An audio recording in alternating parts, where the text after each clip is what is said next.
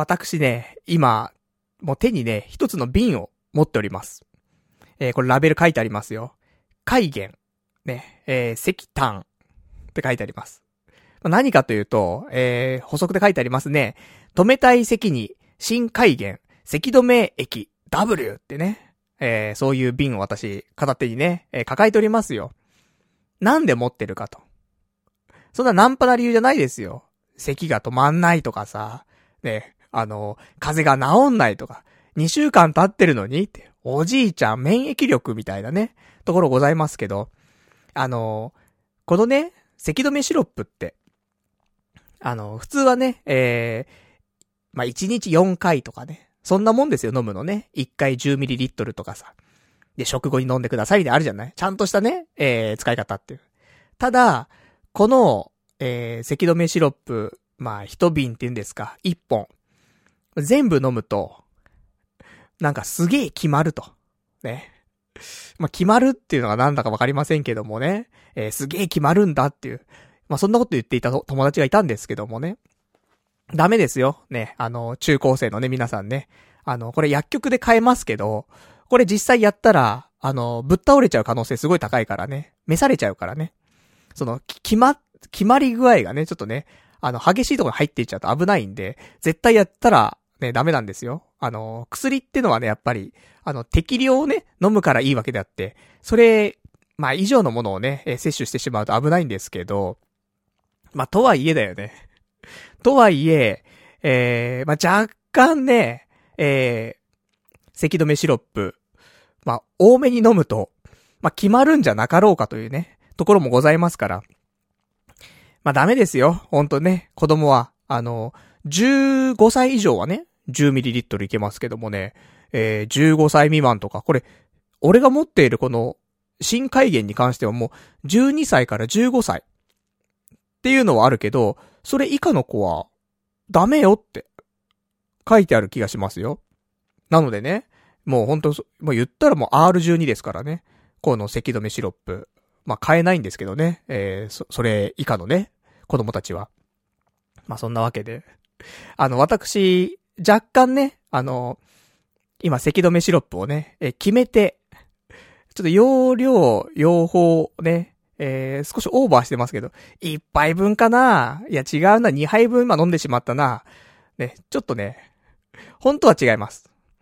決めたいわけじゃなくてね、えー、これ飲まないと、咳が止まらないっていうね、ところございましてね、すいません。あの、すっげえダサいんだけど、2週間経って、風邪が治らないっていうね、何なんでしょうか、これは。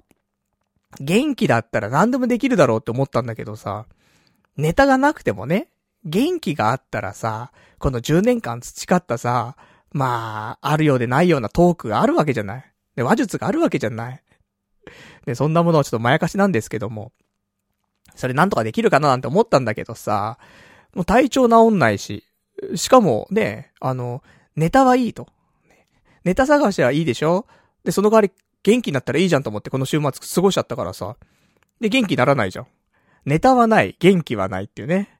でも大丈夫。あの、ちゃんとね、咳止めシロップ決めてますからね。今日は2時間、もうぶっ通しでね、やっていけると思いますからね。えー、ちょっと、ぶっ飛んだ、ね、ちょっと決まってる感じのね、今日ラジオをお送りしていきたいと思いますんで、最後までね、聞いていただけたらと思います。それでは、やっていきたいと思います。パルナイトの、童貞ネット、アットネトラジー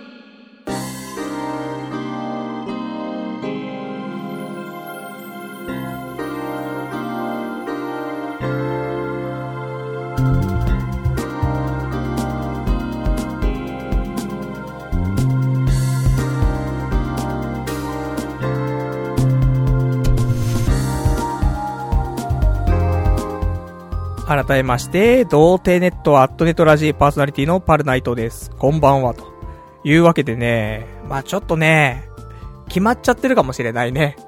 っていうのも、あの今ね、これポッドキャストで聞いてる人はね、あの、普通に、あ、なんか面白くねえ話始まったなって思ってるかもしんないけど、これ面白くない理由が一個あんだよ。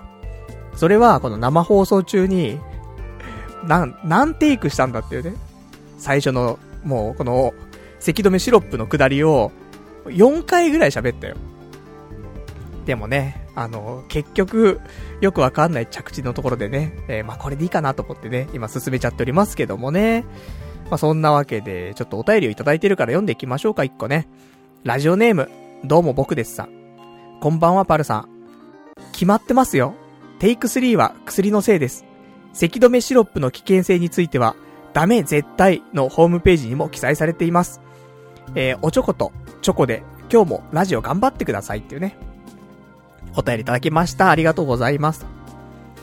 あのー、ダメですよ、本当にね。えー、薬はね、ちゃんと、あのー、守ってね、使わないとね、体にね、毒だからね、薬っていうのはね。それを、うまーく使うことで、体にね、あの、いいように効果をさ、出させてるわけであってさ、これちょっとね、使い方間違ったらね、本当に、あの、人生狂わすというか、あの、それこそ、本当に召されてしまうんでね、あの、お気をつけいただきたいんですけども、ねそんなな、そんなこと言いながらね、俺、あの、付属しているさ、変なカップがあんのよ。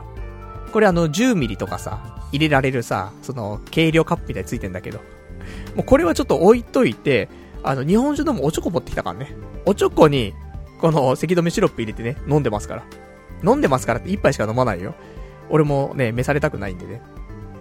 ただちょっとね、あのー、喉はね、ほんと、どうなるんだろうね。これ飲むことによってさ、少し、あの、麻痺させる効果があるんで、確かね。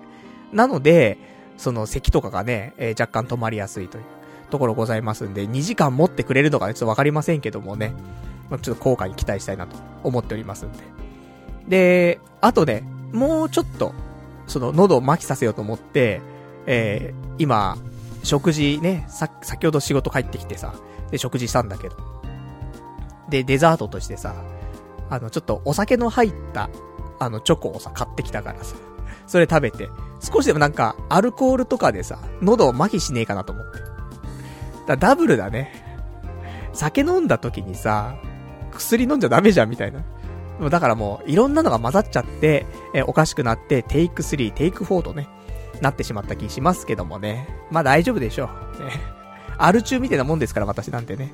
全然こんなんじゃなんでもないです。ということで、まあやっていくんですけども、まあネタがないネタがないと。言う割には意外とネタがあるっていうね。あの、じゃあ結局、パルナイト、ね、風邪ひいてるんだから家でゆっくりしてたんじゃないのかっていうね。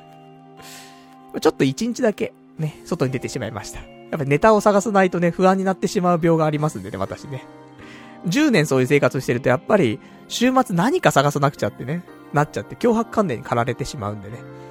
まあ、そんなんでちょっと出歩いてしまったんですが、えー、何をしたかというと、あの、街中で見ませんかというやつなんですけど、ウーバーイーツというさ、まあ、食事の運び屋さんみたいな、えー、いうのが、まあ今、賑わってるというか、まあ、特に都内とかね、えー、私住んでいる渋谷なんてのはすごく、ウーバーイーツ、えー、見かける頻度が高くて。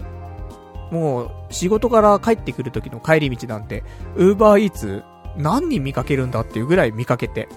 っていうぐらいね、あのー、まあまあ盛り上がってる、そういうのがあるんですよ。で、それのね、ちょっと、登録会みたいなのがあって、ちょっと潜入してきましたんで。まあこれをね、これがちょっと土曜日にね、潜入してきましたんでね。じゃあそれ、それ行かないで休んでなさいよってあるんだけどさ。まあ私ね、やっぱりちょっと、その辺渇望してしまうタイプでね、行ってしまいました。で、その辺のお話、で、潜入レポでございますと。あとはね、えー、他は、あれだね、ハロウィンだね。まあ土日とかじゃなくてその前なんだけど、平日のさ、10月31日にハロウィンがあったじゃない？で、せっかく私渋谷住んでますから、ちょっとハロウィン、あの、見てきましたよっていうね。そんな、ちょっと話だったりとか。あと、えー、まあ、他にももろもろありますが、今日は久しぶりに映画インプレッションございます。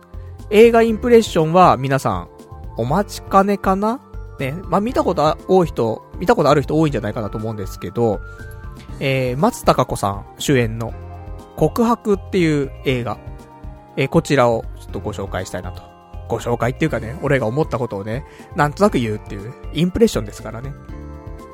まあそんな感じで、まああとはなんか、好き勝手やらせていただこうかなと思っておりますんで、よかったらね、最後まで聞いていただきたいというところで、えー、お便りなんかもお待ちしておりますんで、まあ送っていただけたらね、えー、読ませていただきたいなと思っております。じゃあ、お便りの宛先なんですが、こちら、メールでお待ちしております。メールアドレスは、ラジオジオアットマーク、童貞 .net、radio アットマーク、doutei.net、こちらになっております。リアルタイムであればね、そこのままなんか読ませていただいて、で、事前にいただけるようであれば、まあまあ後日ね、お話、ね、えー、ちょっと読ませていただきたいなと思っておりやすと。まあそんなわけでね、意外と大丈夫ですね。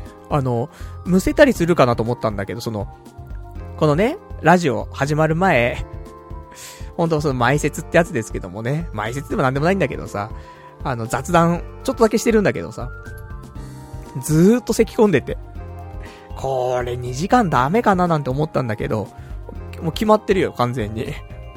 これ2時間持つといいな咳止めシロップ。ね、やっぱり海源さんね、えー、優秀ですからね、ここちょっと頑張ってほしいなというところなんですけど、まあ、そんなね、あの、まあ、ちょっと前説って話出たからさ、先週の話少しするんだけど、先週さ、あのー、まあ、いつもね、こうやって生放送してるんですけど、生放送してると思ったら、あのー、なんで配信ボタンを押せてなくて。だからパソコン上ではちゃんと録音できてるんだけど、あの、生配信ができてなくて、で、えー、どのぐらいだい ?30 分ぐらいして気づき、ね、リスナーの方から、あれ、ファルさん今日やってんすか？みたいな。え、そんなやってますけど？って。前説からガンガン喋ってやってますけどと思ったら、ね、配信されてなかったって事実をね、えー、ちょっと知ってしまい。で、途中から、まあ、再生するという、ね、配信するというところになってしまいまして。とてもね、えー、キャリア10年のね、えー、ラジオパーソナリティがやらかす、そんなもんじゃないと思うんですけどもね、やらかしてしまいまして。まあ、そんなわけで、で、結構先週、その前説の段階で、いろんなこと喋ったの。いろんなことっていうかね、いろんな鬱憤溜まってることをさ、喋ってさ、で、誰か聞いてくれてたらいいなぐらいのね、思ったんだけど、まあ、誰も聞いていなかったという。しかも前説だから、あんまりあ、その、なんだろうね、世に残したくないというか、ポッドキャストは残っちゃうよね。だから、それなりのさ、残ってもいいと、俺がね、判断している内容をお送りしてるわけ。まあ、大概、本当は、普通の一般のね、えー、皆さん、あの、まっとうに生きてる人は、いや、パルよと。それ、お前の話9割ぐらい、この世に残したくない話ばっかりじゃねえかって思うかもしんないけど、俺はね、まあいいかなと思う。お送りしてるんですけども。ただ、前説で言ってるような話に関しては、世に残しちゃまずいと。本当にもうこれ、もう使い捨てのね、感じでやっていかないと、ダメだなと思ったんだけど、でもね、あのー、皆さんから、前説、せっかく喋ったんだからちょっと聞かせてくれよと。ね、先週ラジオでも、なんか前説どんな形かわかんないけど、皆さんにちょっとお届けしたいな、なんていうことを言ってさ、っていうね、お話だったので、えー、ポッドキャストの方で、期間限定配信ということでね、アップいたしました。まあ、よかったらね、聞いていただきたいと思うんですけど、聞いたところでね、胸くそ悪くなるだけだと思うからね、良くないと思うんだよね。だからちょっと、ちょっと俺も生きってるじゃない？生きってんなーと思って。ああいう口調あんましないじゃん。あえてしてる感があるじゃん、なんかもう、なんか生きってるだけのさ、嫌だなと思って。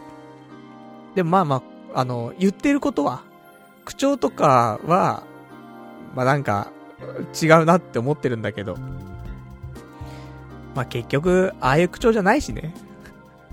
普通に生きてて。だけどちょっと生きってしまったんですけど、でも、思ってること言ってることは、うん、まあまあそこは、あの、真実かなと思ってるんで。まあこれ期間限定配信でやっぱり消すことになると思うので、えー、まあ一週間ぐらいかな。ポッドキャスト、次のポッドキャスト配信して一週間ぐらい。いや、今週末だな。今週末ぐらいまで、だから11月の10日 ?11 日ぐらいまでは、えー、公開しておこうかなと思いますけど、もうそれ過ぎたら、ちょっと消したいなと。で、あのー、聞きそびれちゃったよなんていう人いたら、あの、個別でお渡しするので、そんな容量も多くないと思うのよ。短い話だから20分ぐらいのね、あの、雑談なので。だ、よかったら、ツイッターなんかでね、えー、ダイレクトメッセージもらえれば、あの、送りますんで。まあ、そんなね、ところでございまして。いやあの、いただいた、いただいたんですよ。熱いお便りをさ、読みましょうか。ラジオネーム、羊狩る水族館さん。えー、第515回、童貞ネット、えー、10月29日、えー、28、28分のところね。えー、このラジオ始まる前に、前説じゃないけどさ、後世に残しちゃいけないようなことを喋ったりするわけ。今日めちゃくちゃ喋ったからね。でも、聞かれてなかった。どうする？お蔵入りにするか。そこだけ切り取って期間限定で配信する。そういうのもありかなって思っちゃうぐらい結構喋ったんだよね。1コンテンツになるぐらい喋ったからさ。これはまた、後ほどね、基本的に無駄なものはないと思っていますから。まあ、うまく再利用していきたいなと思ってますけれどもねっていうね。えー、で、私がちょっと言ったらしくて。で、その後にね、いただいてますけども。えー、生で延々と待ちぼうけを食らってたリスナーを、こんな引きで4日も待たせておいて、埋設ポッドキャスト収録なしかよ、パルさん。どうして生配信リスナーが月曜22時過ぎなん過ぎなんていう微妙すぎる生活時間帯にわざわざスタンバってるかわかるか？ポッドキャスト未収録の埋設、えー、パルナイト37歳の魂の叫びが聞きたくてそうしてるんだよ。1日限定でもいいから、えー、これ、私は早急と読みますけど、早急に埋設配信してくれ、頼む。現実に、えー、退職話がえー、展開する前と後じゃ、面白さの鮮度が変わってくる話だろうっていうね、えー、お便りいただきました。ありがとうございます。そうなんだよね。あのー、言ってることはさ、俺がね、前説で言ったのは、まあ、結局、要約すると、もう仕事辞めたいっていうね、話ではあるんだけどさ、辛いと。辛いっていうかもう、合わない。合わない、辛い、辞めたいというね、え魂の叫びをね、ずっと喋ったんですけどもね。まあ、怒りもね、怒りもちょっとありつつ。だからね、やっぱり、これがさ、まあ、鮮度が命じゃん、こういうのって。感情的なものってさ、鮮度が命だし、これがさ、1ヶ月後ぐらいにさ、例えば俺が仕事辞めちゃうとか、なった時に、仕事終わ、辞めた後でね、この、魂の叫びを聞くのとさ、この進行中の今のこのタイミングで魂の叫びを聞くのとね、やっぱ、旨味が違うわけじゃない。今が一番美味しく食べられるところじゃないと。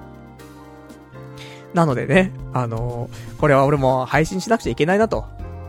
こうやって待ってるリスナーの方いらっしゃるんだからさ。というわけでね、えー、ちょっと、どうしようか迷ったんだけどもね、えー、すぐにね、ちょっと調理しまして。で、アップしましてね。で、その後にね、あの、すぐいただきましたよ、お便り。えー、ラジオネーム羊狩り水族館さん。ありがとう、パルさん。前説聞いたけど、その上司との関係改善の見込みはないと思うわ。パルさん、コールセンターでも、今の会社の前の部署でも、えー、周囲に対して基本的に下手に出てたのに、今みたいな状況にはならなかったんだよな。じゃあ、向こうの人間性に問題があるよ。今からパルさんが、えー、釈然と、釈然とだよ、合ってんのこれ。これさ、ちゃんとそういうのさ、読めるなんないとダメだよね。おじさんなんだから。えー、毅然と、うゴミカスだったね。すいません。うん、毅然とした態度ね。釈然としないだからね。えー、今から、パルさんが、毅然とした態度を決めても、逆効果にしかならないと思う。来月ボーナスもらってから退職を切り出そうぜ。部署変わって半年だから、まだ引き継ぐ業務も少ないだろうし、えー、年末年始の時期は、有給消化も楽だよ。パルさんには最強カード、実家の不動産屋を継ぐことになりました。が、あるっていうね、お答えいただきました。ありがとうございます。そうね。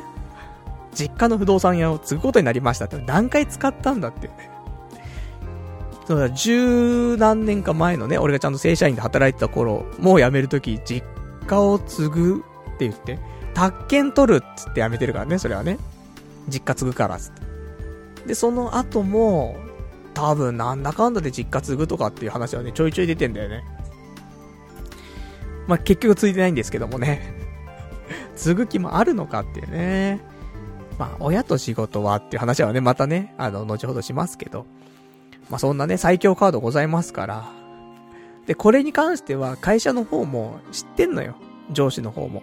うちがね、えー、不動産やってるの知ってるし、あとは、やっぱ親も年だからさ、まあ、どうするんだみたいなね、っていう話も知ってるわけよ。前に話したからね、その、半年ぐらい前に。だその辺はね、分かってもらってるところだから。まあ、ここで、最強カードは、もう完全にもう今、使える状態になってますからね。手札として持ってますから。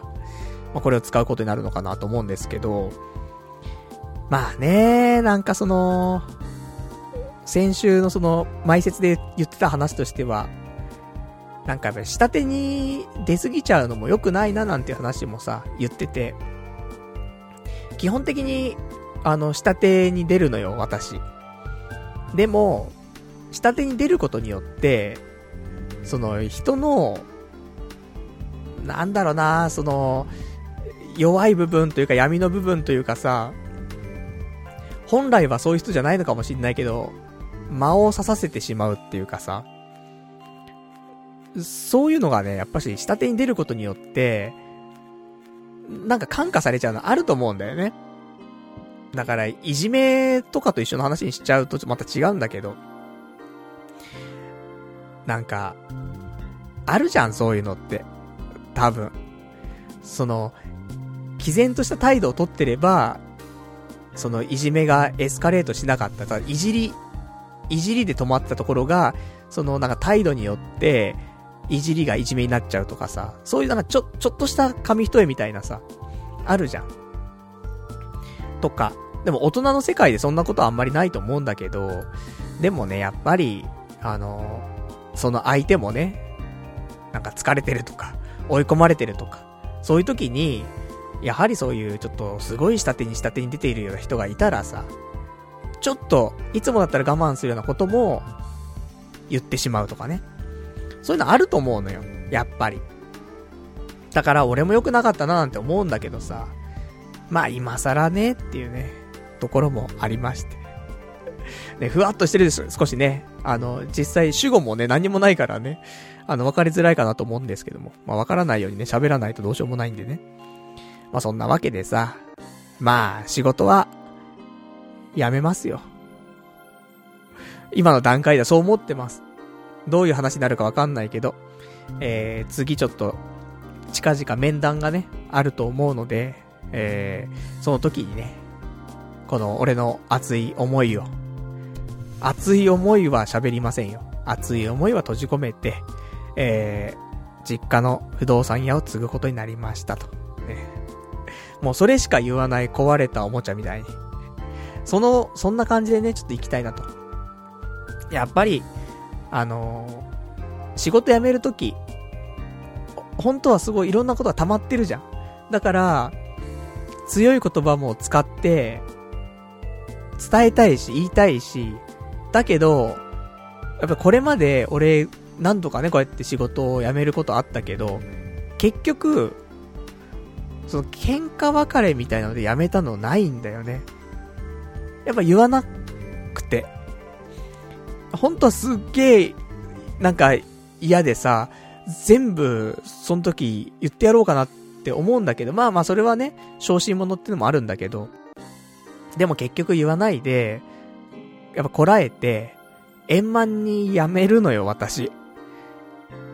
でも結局これが、あの、良い、良い方向に動くというか、っていうことも実際あってさ、その派遣でね、働いてた時一回辞めたことあるんだけど、あの、ちょっといろいろね、えー、俺が働いてたところの、なんだろう、時間帯というか、そこのシフト自体がなんか、なくなるっていうような話があって、で、なくなっちゃうから、まあ、辞めるか、他の時間帯にね、移動するかみたいなのあって、俺はもともとその時間帯だから働いてたのあったから。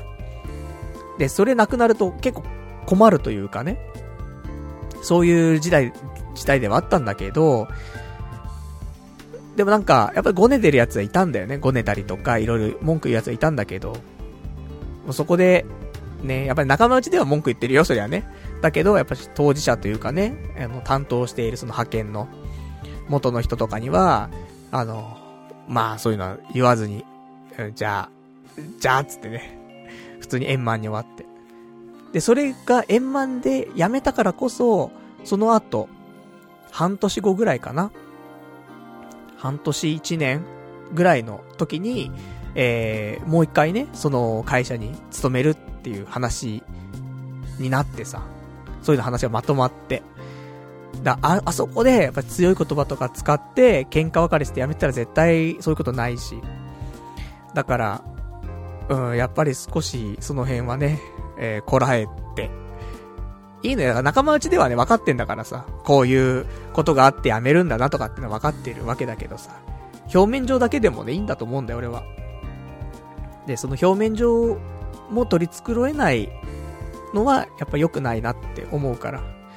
そんなね、ところで、あの、円満退社。円満かどうかわかんないけどね、喧嘩別れはしないようにしたいなーなんてね、思っておりますけどもね、実際わかんないよ。ブチ切れちゃうかもしんないから。ね、咳止めシロップ決めてくかもしんないからね。ある人わかりませんけどもね。そんなんでさ。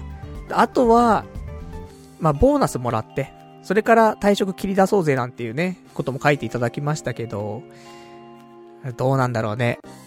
まあ、まあ、まあ言ってしまえば、一日でも早く、ちょっと離脱したいななんていう気持ちもあるのと、あの、ボーナスもらった時、やめづらすぎるっていうさ、この辺があるよね。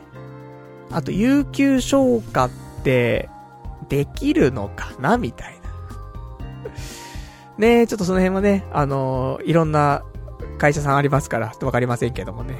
有給消化ってできるのかな？みたいな。あと俺17日残ってるけど、できるのかな？みたいなね。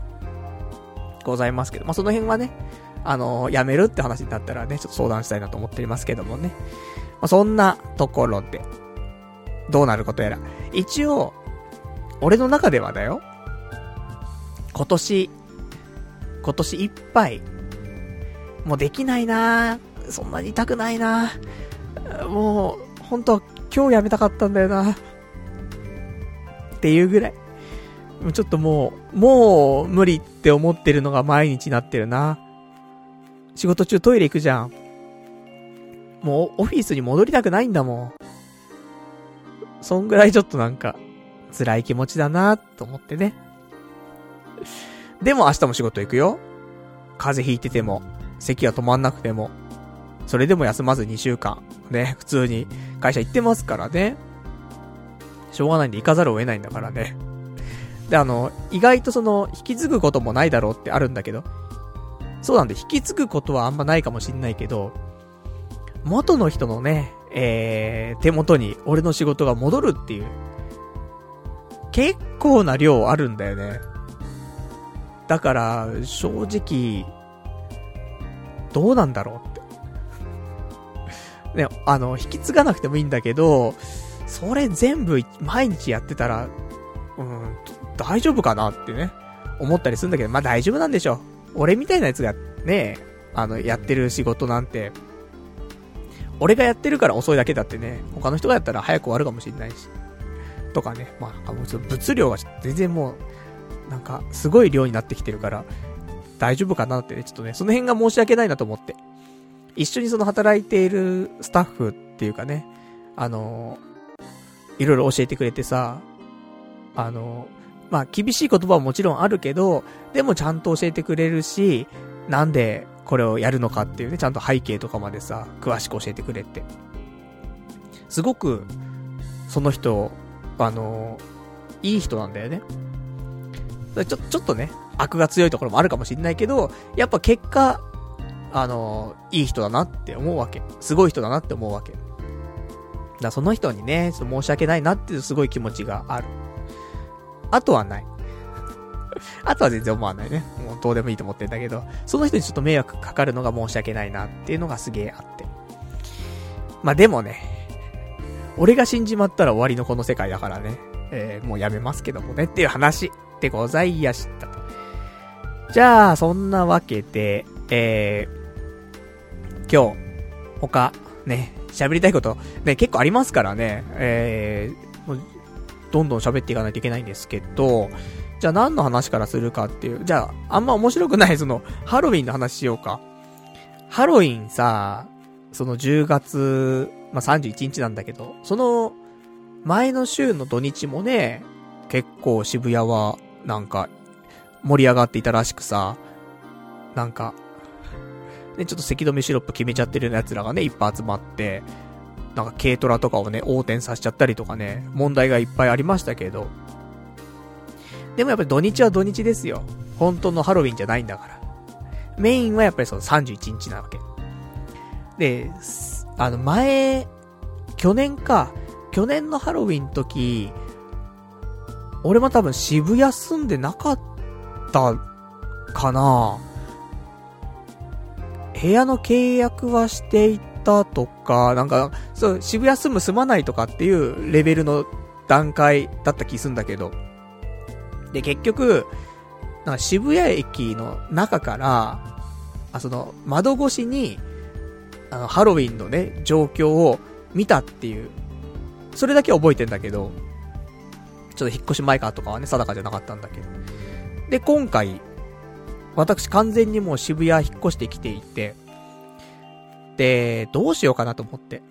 仕事終わった時間も遅くてさ、10時渋谷駅着いたのが22時ぐらいだったのね。もうちょっと過ぎかな。うん。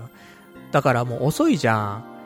で、ここで、渋谷駅降りて、で、あの人混みの中歩いてって、みたいなやったら、もう家着くの何時だよ、みたいな。思っちゃって、仕事も疲れてるし、もうやだな、なんて思いつつ、一応さ、その、他のね、えー、そこから原宿駅まで行って、原宿駅で、えー、地下鉄、ね、メトロ乗り換えれば、あのー、家まで普通にね、一番近い駅まで行けるからさ、その、ハロウィンの大行進の中をね、通らなくても普通に帰れるわけ。全く問題なく。でもなと思って。あのー、せっかく渋谷住んでて、で、来年、もう住んでない可能性高いじゃない。引っ越すよ、多分ね。あの、もうちょっと広い部屋にさ。で、そうするともう渋谷に住んでないわけだから、これはもう最初で最後のハロウィンじゃないかと。思って、ちょっと突っ込んでこようかなと思って。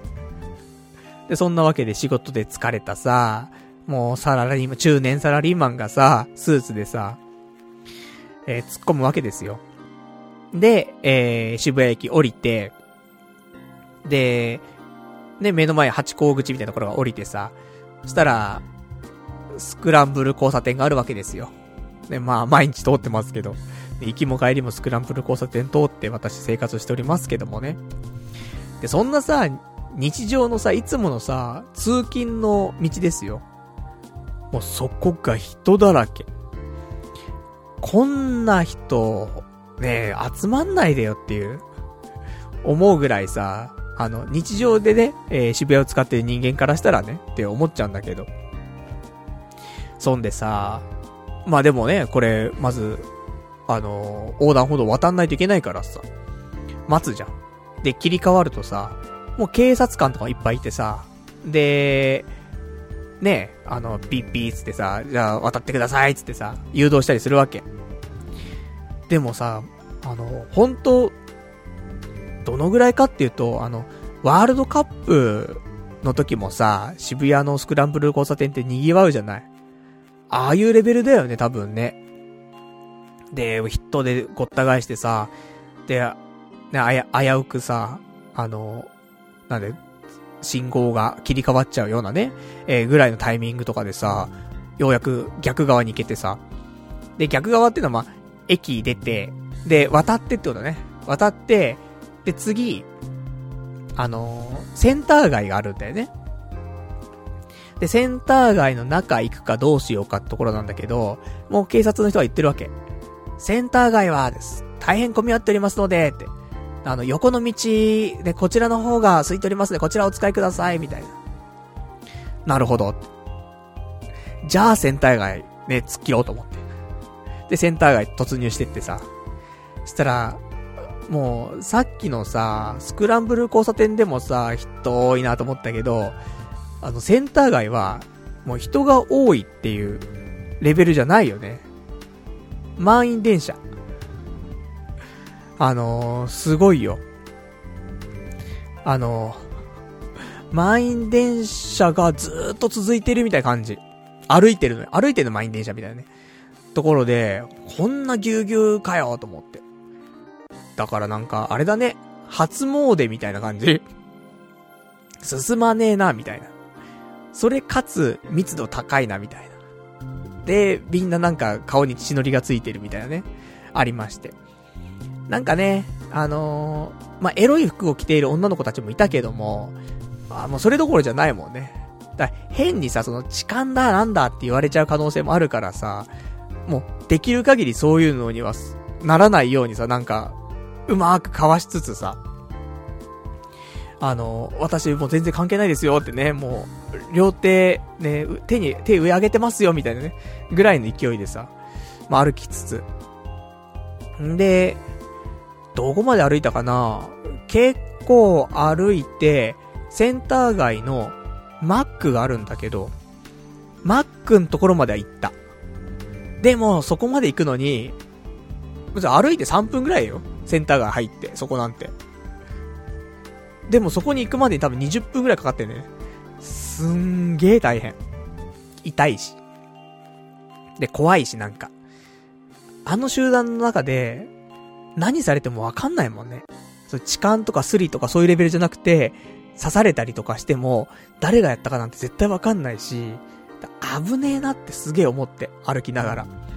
怖いと思って、あとこれ以上時間かけて家帰るともう次の日辛いと思って、そのマックのところで、ちょっと離脱しようと思って。で、左側に折れてさ、そっち行くと、あの、H&M とかさ、ドンキホーテとかさ、あっちの通りになるから。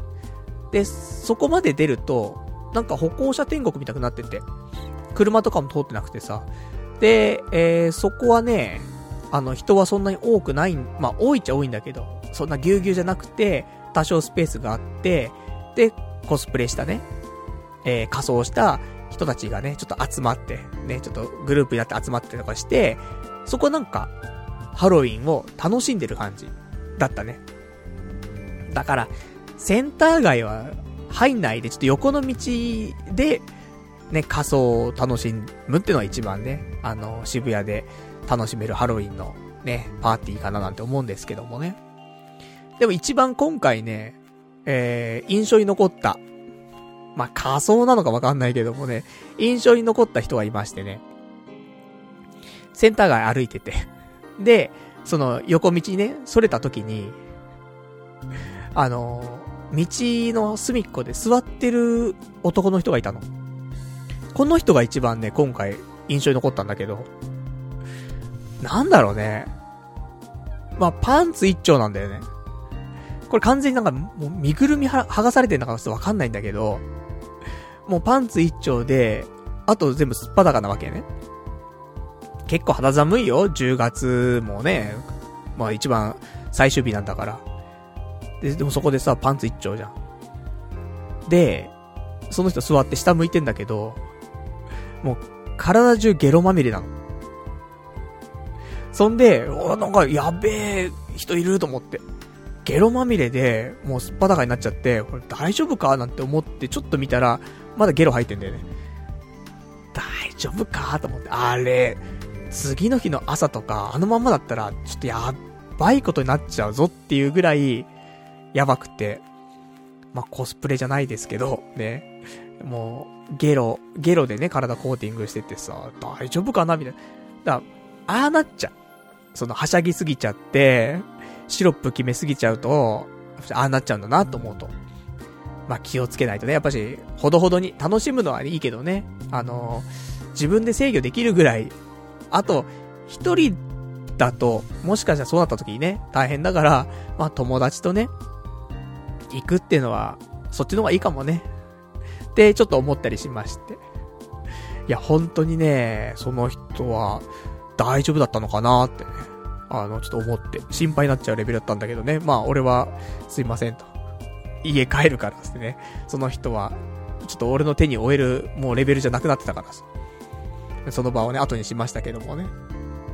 で、あの、一応私もね、YouTuber なんてものもね、えー、やっておりますから、最後にあげたのがね、何年、何ヶ月前だかちょっとわかりませんけども、あの、せっかくなんでと思って、えー、スクランブル交差点、渡るところをね、動画撮って、1分動画ですか。で、撮ってね、えー、アップをしまして。まあ、なんでもないんですけどもね、まあ一応記念にどんなもんだったよなんていうのをね、えー、みんなにもお伝えしたいななんて思って。で、ちょっと YouTube にね、久しぶりにアップしましたけどもね。なんだこれってね。せめて俺が最初映ればよかったよね。ね、あの、こんにちは、パルナイトです。これから、ハロウィン、えー、スクランブル交差点突っ込んできます、みたいなね。それがあって、普通のね、スクランブル交差点の模様があればいいんだけどさ、ただただ、スクランブル交差点の模様だったからね。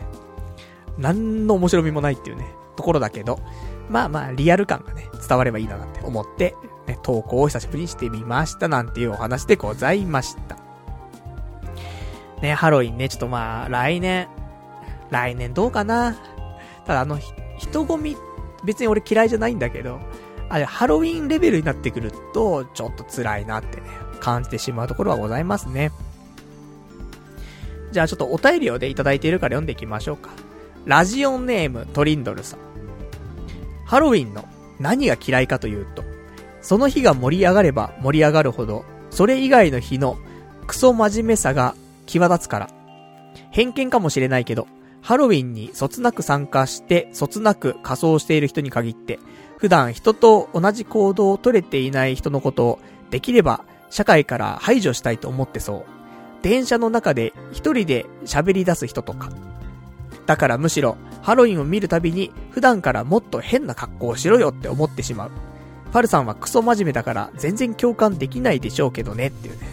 お手いただきました。ありがとうございます。まあ、ハロウィンに参加するやつって、まあ言ったらね、やっぱしその、パリピじゃないけどさ、陽キャ？よくわかんないけど、そのさ、なんか、みんなで、集団になってワイワイするのが好きな奴らじゃない？だからね、なんか、そういうのを盛り上がれないやつみたいなのをね、あの、あんま好んでないんじゃないかななんていう風に捉えてると思うんですけどもね。まあ、その感じはちょっとあるよね。で、俺は別に、みんなでワイワイするのは嫌いじゃないけど、うん、ハロウィンはちょっとわかんないんだよな。そのさ、多すぎるんだよね、人がね。だから、俺も集団行動できるタイプじゃないからさ、小さい輪の中でね、集団行動だったらいいよ、仲間内っていう。でもさ、大きすぎるんだよね、そのストリーム。だからちょっと俺は、うん、まあ、ちょっとその、トリンドルさんの言ってる気持ちもちょっとわかるかななんてね、思いますけどもね。だからなんか、言ったらフラッシュモブみたいなもんでしょ？フラッシュモブやって、ウェイみたいな。うん、寒みたいな。でも寒って思ってるやつ排除されるみたいなさ。そういうところあるもんね。なんか若干そんなことをね、えー、感じたりしましたね。じゃあ、そんなところでしょうか。えー、じゃあね、あと他にいただいてるお便りここで読んじゃおうかな。ラジオネーム匿名希望さん。えー、パルさん、こんばんは。先週は2年ぶりにラジオを聞かせてもらいまして、パルさんのラジオは変わらないなぁと思いつつ、かっこ、これはいい意味です。なんか落ち着くなと思いました。年を重ねて大人になっているかっこ、十分大人な方に失礼な言い方でしたら申し訳ないです。パルさんの話も聞けて楽しかったです。これから聞けなかった2年間、え、2年間分のポッドキャストで追わせていただきます。とりあえず今日の生放送も半身浴しながら楽しみにしております。というね、お答えいただきました。ありがとうございます。どうですか？半身浴ははかどってますか？まあね、このラジオ聞いてると眠くなっちゃう人はたまにいますからね。半身浴中眠ってしまうと、ね、危ないですからね。えー、あまりちょっと半身浴におすすめできないラジオかなと思っておりますけどもね。まあ2年ぶりに聞いて、まああんまりね、変わってないということで、あのー、まあそれもいい意味でということだったんでね、あの、私もちょっとほっとしておりますけどもね。まあ、先週の放送、私ね、ちょっと、頑張ってはいたんですけどもね、どうしてもね、その、咳込みそうになる、むせそうになるのを我慢しながらの、ちょっと2時間だったのでね、なんかすごい間が悪かったというか、間の取り方が悪すぎたっていうところもあってね、ちょっとそう盛り上がるかなってところで、なんかちょっとしぼむみたいなね。それがちょっと続いてしまってね、あー、反省だなと思って。体調良くしないとダメだなって思った回だったんでね。それはちょっと、あのー、それを聞いて、楽しんでもらえたのかななんてね、すごく不安だったんですけどもね。あのー、楽しんでもらえたということだったから、それは良かったなと。今週はね、まだ、あの、そんな無せそうになってませんからね。先週よりもね、楽しく聞けてるんじゃないかなと。だから、ね、あの多分半身浴でも、先週の放送だったら半身浴聞いたらね、あのー、水没してしまうと思うんですけどもね、今週大丈夫だから。今週テンション高めでね、ずっと今来れてますからね。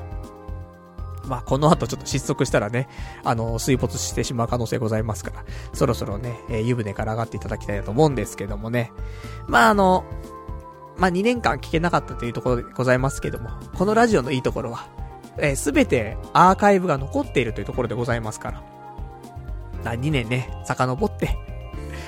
大してね、この2年、なんかあったかな？でも、で仕事をさ、今の仕事について3年。だから、そのね、3分の2の話がね、えー、まだね、あの、聞いてないって状況でございますから。この2年、ね、俺に何があったかみたいなね。なんでこんな辞めたい辞めたいなんて言うようになってしまったのかみたいなね。その辺が、ね、今明らかになりますからね、楽しんでいただけたらと、ね、思っておりますと。じゃあそんなところで、他、えー、お話ししたいこと、ね、ペラペラといきたいと思うんですけども、そうね、えー、今週他にお話ししたいこと。まあちょっとあの、ダサい話ですけども。まあ、体調が悪いなんて話がね、えー、先ほどから少し出ておりますけどもね、あのね、体調悪いとね、俺体に出るんだよねっていうことを、なんか改めてちょっと気づいて、どこに出るかっていうと、おでこに出るんだよね。おでこがぶっつぶつになるの。昔もあったんだよね。何年前ぐらい ?7、8年、もっと前かな。そんうん、そうだね。あの、大宮の方に住んでいた頃、日清っていうさ、ちょっとその、大宮から一個隣の駅なんだけど、うん、その一駅が超長くて、遠いんだけどさ、日清ってとこに住んでたことがあって。その頃、すげえ体調崩して、多分肝臓やられてたんだよね。その時、すげえおでこブツブツで、いや、それ大丈夫？って友達に言われるレベルだったのね。でも同じ感じになっちゃってて、まあ、若干落ち着いてきた感があるけど、でもほんとね、この2週間ぐらい本当におでこぶっつぶつで気持ち悪い、ドドリア見たくなっちゃってさ、本当に、ドドリアが本当にあの、ぴったりくる。ぐらい、本当ブツブツで、ようやく治りかけてきた感じなんだけど、だから、治りかけるっていうことは、体調も少し良くなってきてるってことなんだろうけど、いや、ほんと体調の悪さがね、おでこに出るんだよね。気持ち悪いぐらいブツブツになっちゃうだからね、あのー、まあ、いいバロメーターだよね。あの、チンコのさ、金玉が伸びるっていうのは一つ。これ熱があるときね。と、本当の本当に体調が悪いと、おでこ、ブツブツ。まあ、ここだな。やっぱ、その免疫力落ちちゃうとかさ、あると思うし、まあ、臓器がね、そういう機能をあんまりしなくなっちゃって、毒素が全部おでこに行っちゃうっていう、謎な現象なんですけどもね。だから、あのね、気をつけないといけないななんて思って。ようやく、ね、あの、復調の兆しはありますから。だから今週いっぱいね、えー、まあ無理せずっていうかまあ無理しないといけないんだけどさ、仕事とかはさ、明日は多分、スーパー残業をして、なんとかみたいなね。ちょ、水曜日にさ、あのー、ちょっとその昔のね、えー、仲間と飲み行く予定があって。だから、ちょっと水曜日はね、まあ、定時で上がるとは言わないけども、少し早めにね、上がって、で、ね、若干遅れ気味のね、えー、飲み会参加みたいなこと考えておりますから、だから明日ね、結構がっつり、やれることやってっていうね、ことしないと、どうにもならんななんて思ってね。だから、まあ、ラジオ終わったら、どうしようかなと思って。またその海源のさ、咳止めシロップを飲むのか、もしくは今手元に、パブロン S ゴールド W があるからさ。まあ、どっちか飲まないとな、みたいな。一緒に飲んだらね、ほんと、本当にやばいから、これは。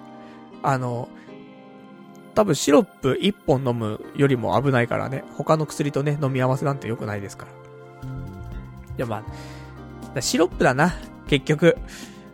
あのおそらく1日4回とか書いてあるの、シロップの飲んでいいの。ということはだよ、1日24時間あって、寝てる間はシロップ飲めないから。じゃあ8時間寝るとして、24-8じゃん。16時間。で、16時間割る4じゃない。4回だから。4時間おきに飲みましょうみたいな話じゃない。だから、飲んで4時間以内に他の薬飲んじゃまずいと思うんだよね。だからね、22時からさ、22時に俺、ね、おちょこで一杯飲んじゃったから。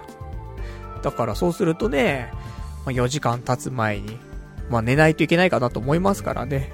だからそうすると、いや、シロップもダメじゃねえかって。4時間経ってねえじゃねえかって。ありますけどもね。ちょっと後追いシロップでね、えー、それで今日はちょっと床につきたいなと思っておりやすと。じゃあ、あとね、他のお話なんですが、えー、じゃあこれいただいてるから読んでいきましょうかね。えー、大概ね、俺が話したいななんて思ってることはさ、みんなもさ、ネタ振ってくれるんだよね。ありがたいことに。お便りいただいてます。ラジオネーム、ハゲ仲間さん。お疲れ様です。えー、婚活の女性は残念でしたね。まあ、数打っちゃ当たる理論で次に行きましょう。最近のダイエット近況はいかがですか？私はもう少しで目標体重に行きますが、体脂肪率が高いのでさらに落とす必要があります。そうなるとガリガリです。増量するべきなのか迷い中です。最近でも日本人はやはりジャニーズみたいな体型が持てるのですかね？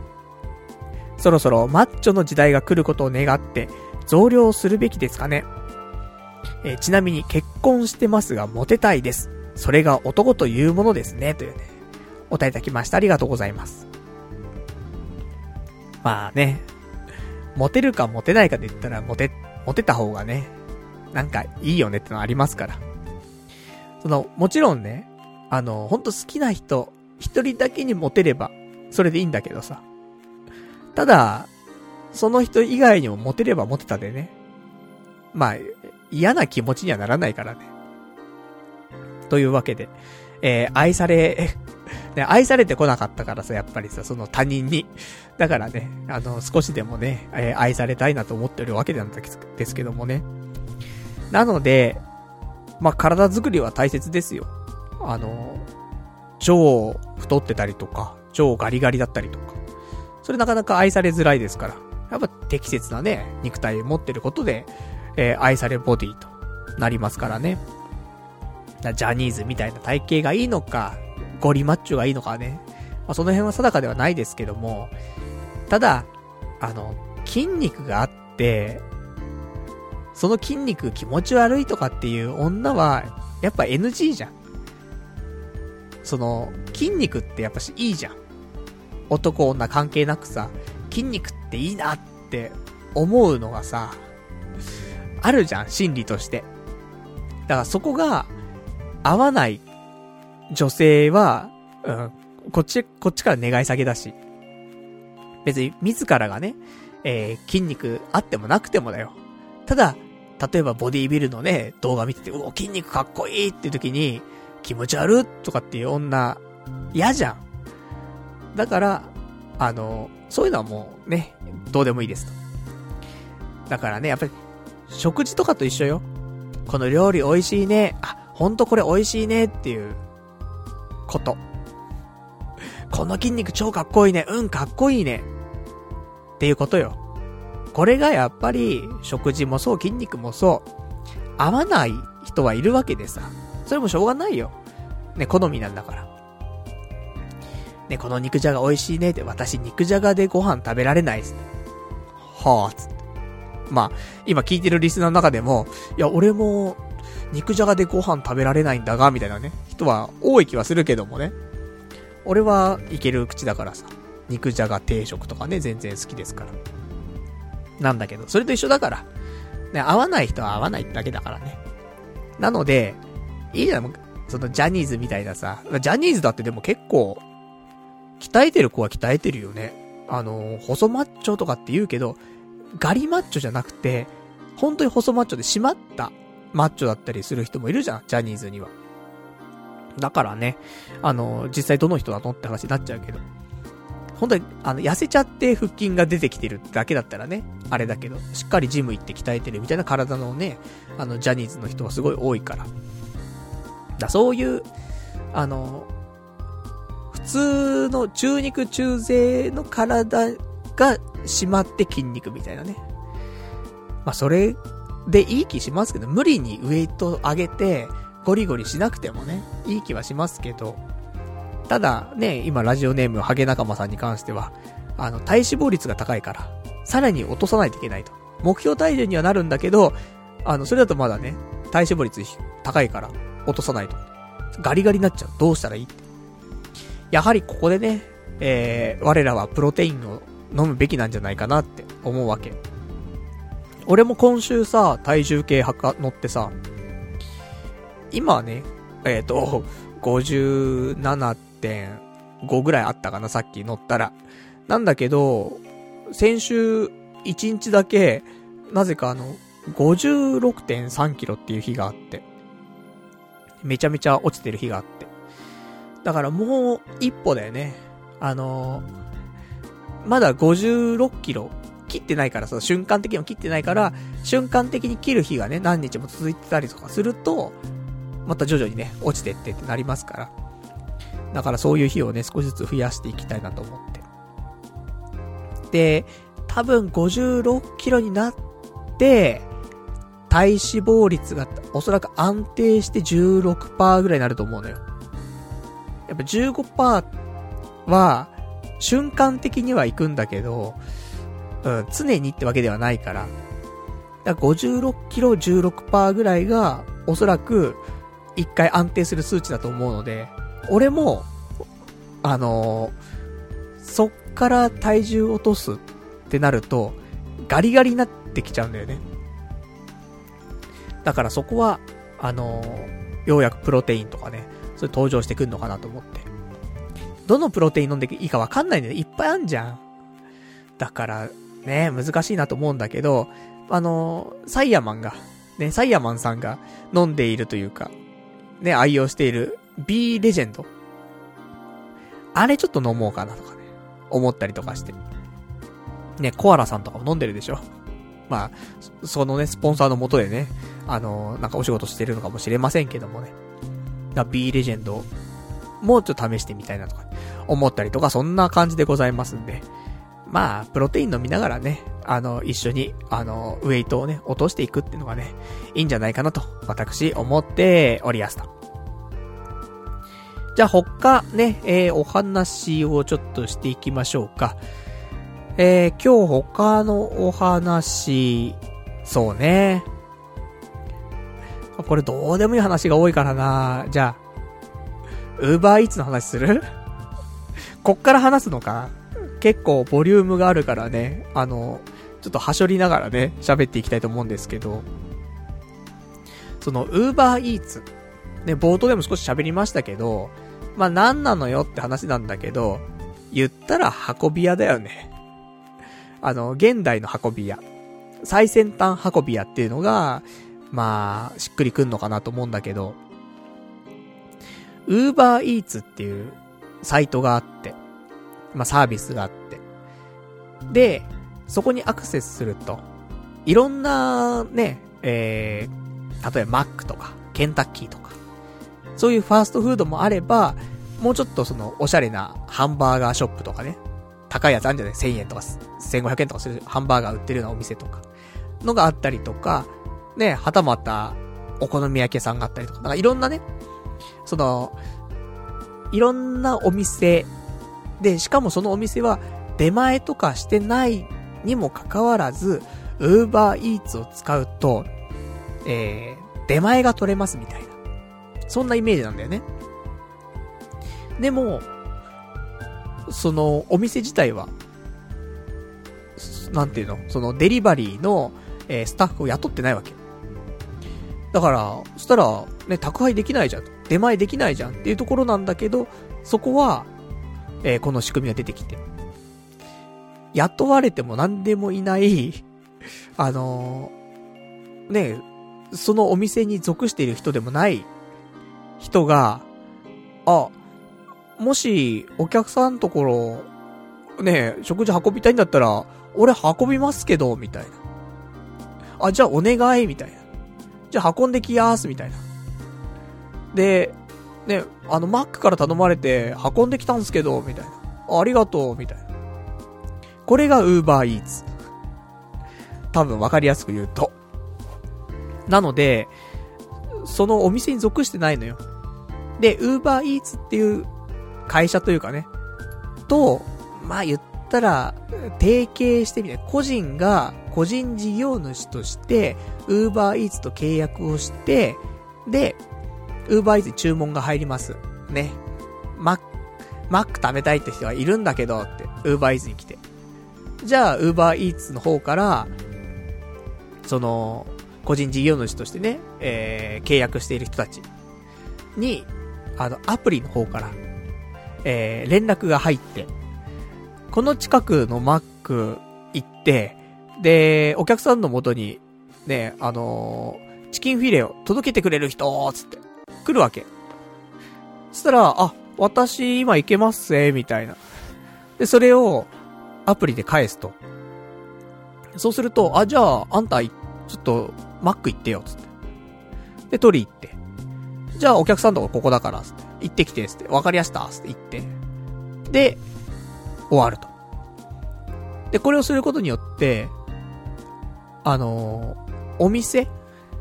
で、食事をちゃんと提供してるお店としては、そういう配達のスタッフを雇わないでも済む。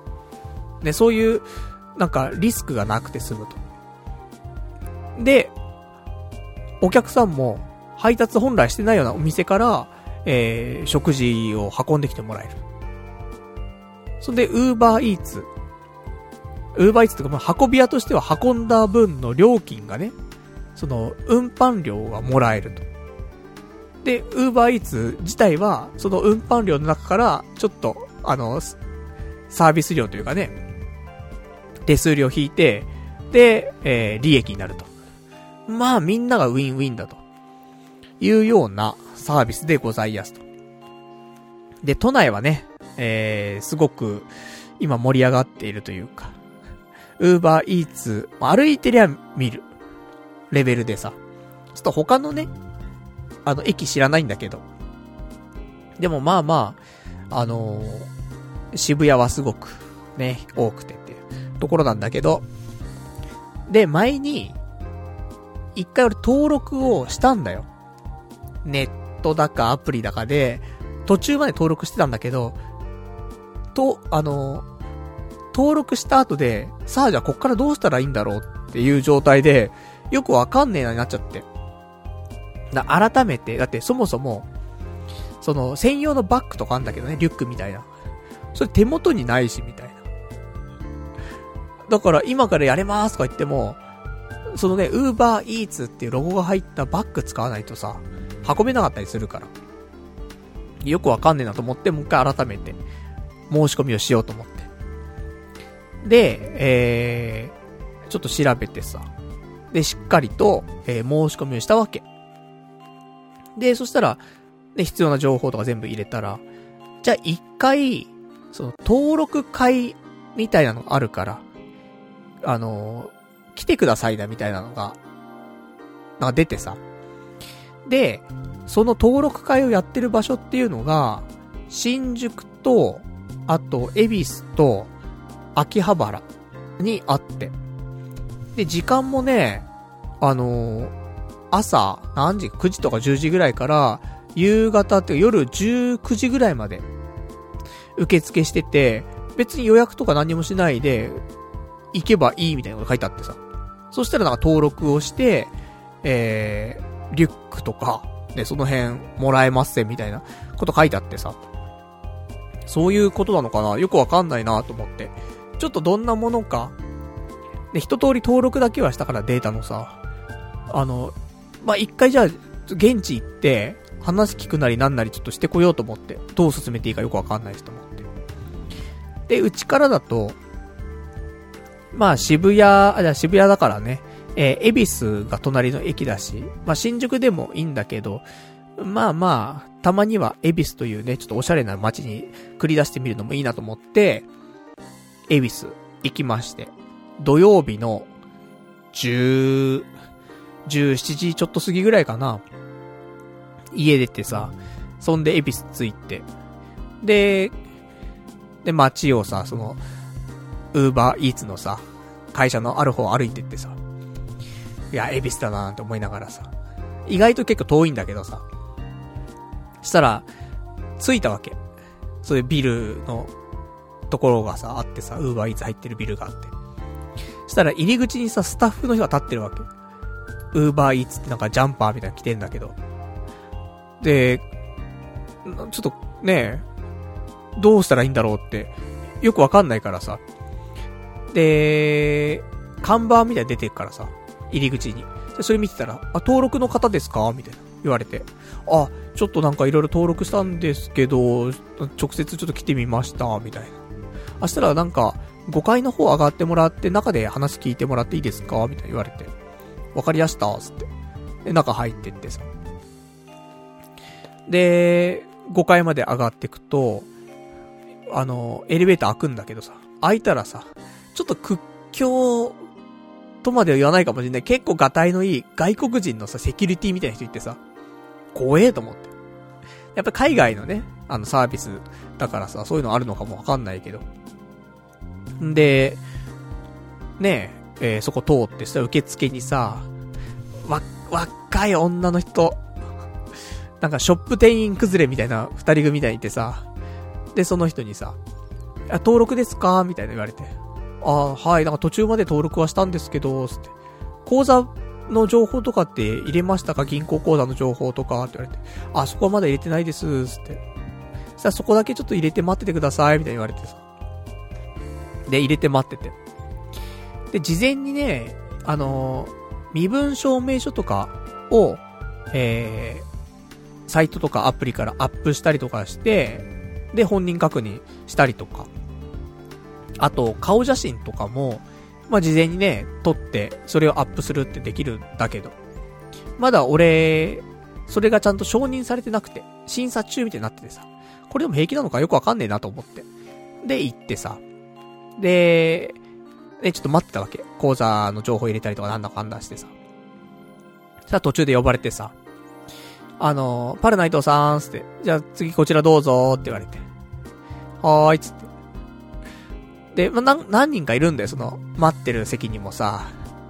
なんか、やからじゃないけどさ、お、お、なんか、働いてんのかな、この人、みたいなのが友達同士でいたりとか、なんか、俺が言う話でもないけど、その日暮らしでなんか、適当に、ね、は、なんか生きてる感じするな、みたいな人もいたりするわけ。まあね、本当俺が言える立場じゃないだけにね、何にも言えないんだけどさ。だからなんか軽い感じだ、すごくね。でも俺もさ、別にその面接とかっていう意気込みで来てないから、ちょっと話聞いて、で、なんか登録できんだったらしてみようぐらいの感じで言ったらさ、なんか、この後、つって、あの、全部説明聞いてもらって、その後にカバンとか全部渡しますんでとか言われて。完全になんか契約というかさ、ね、登録、この場でもう全部済ますんだと思って。で、中呼ばれてってさ、じゃあここから説明とかしていきますけども、最初にちょっと写真撮らせてもらって、みたいに言われて。だ写真、あの、アプリの方からアップして、今審査中なんですけど、つったら、あ、なんか、頭の上の方がちょっと切れちゃったんで、つって、撮らせてもらっていいですか？って言われて。はい、つって。ただ、俺の格好もさ、もう、普通に帽子とか被っていっちゃってっからさ。ら帽子取ってさ。でもさ、土曜日なんだよ。土曜日の俺の髪の毛は、あの、完全に、あの、ミノキシジルのスプレーでベッタベタになってるんだよね。だから帽子かぶってんのにさ、じゃああの、帽子取ってもらって、写真撮っていいですか？つって。はい、つって。帽子取って、ハゲた頭がさらされてさ、ベッタベタで。で、それで写真撮られて。笑顔でとか言われて。笑顔なれるもんかいと思ってさ。で、それで登録されてんだよ。あ、じゃあこれで登録さ、されましたんで、ほんとかよと思って。で、そんなんでさ、で、説明いろいろ聞いて。で、えー、結構早いんだよね。俺も頭、そんな良くないからさ、あれだけどさ、俺よりも頭悪いやつだったらこれ、話ついていけねえだろっていうぐらい、ね、ちょっと早い話だからさ。だから、まあトラブルもね、起きちゃうのかなと思うけど。でも流れ作業でどんどん登録していかないとさ、待ってる人もいるからさ。ってのあるんだろうけど。で、そんなんで、で、いろんな説明聞いて、で、最後、あの、バックの使い方とかをね、説明されて、こういう風に使ってくださいね、って言われて。わかりましたー、つって。そしたらじゃあ、あの、バックお渡ししますんで、つってね、えー、新しい新品のバッグをね、いただきまして。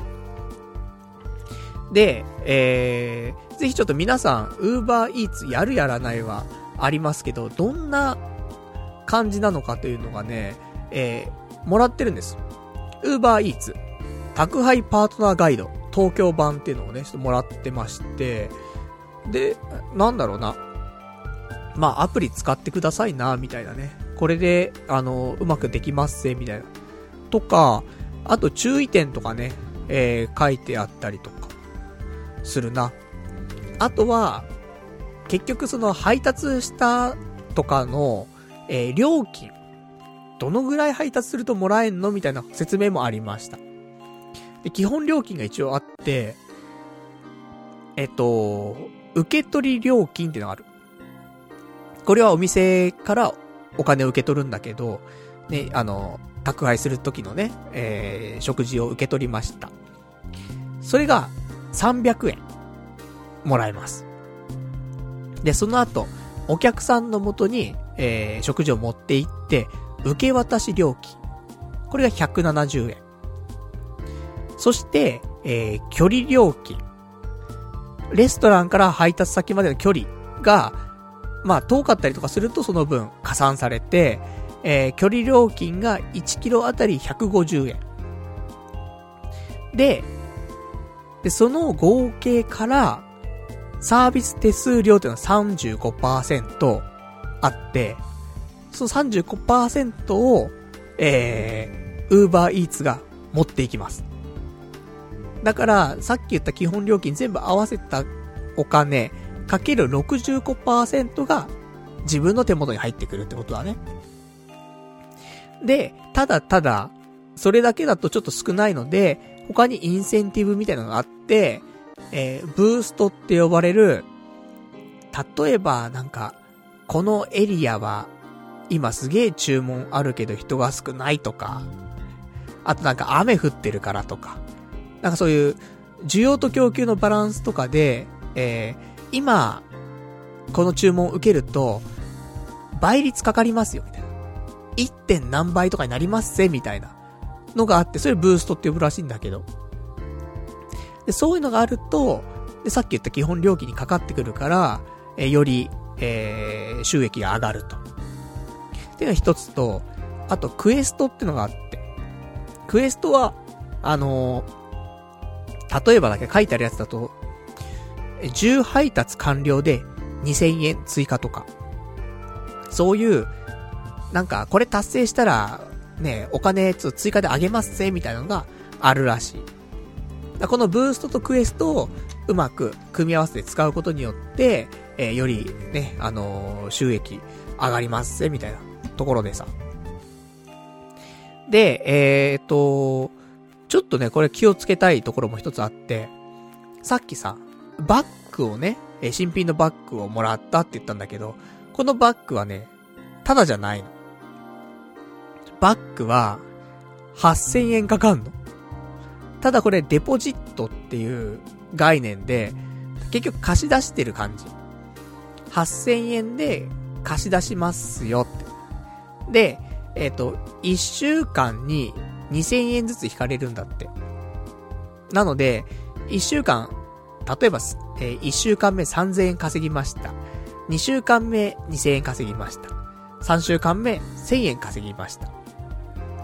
で、えー、4週目、えー、3000円稼ぎましたみたいな感じで、4週間で、じゃあこうやって9000円とかね、稼いだとしようよ。でも、毎週、ね、ちょっと稼ぎがばらつくけども、で、2000円ずつ引かれてったりするんだよね。だ3000円稼いでる週は2000円引かれるけど、1000円しか稼いでない週には2000円引けないから、1000円引いて、えー、足りない1000円は翌週に回すみたいな感じで、まあ、結局、今言った金額だとおそらく4週間で9000円稼ぐ感じなんだけど、この8000円が、えー、支払わないといけないので、えー、9000円稼いでも、最初の時はね、1000円しか残らないと。ただ、ウーバーイーツもいいわ、やめますってなった時には、このバッグを返せば8000円戻ってくるというところ。だからまあ初期投資っちゃ初期投資なんだけど、まあ1日、1日半ぐらい働けば、えー、8000円ぐらいになるかなっていうね、感じなので、まあ最初は慣れるまでね、えー、まあちょっとお金が発生しないかもしれないけどもね、ちゃんとね。っていうような感じ。なので、まああの、本当無責任に、やれるかって言うと、一応お金をね、こっちが、あのは、払うというかさ、ね、お金がちょっと発生して、それで始めるサービスだったりするから、な、ちょっとやってみようかな、あ、やっぱやめたっていう風にならずに、お金払ってるだけに、いや、ちょっとしっかり、8000円分ぐらいはね、頑張って働こうみたいな、なると思うんだよね。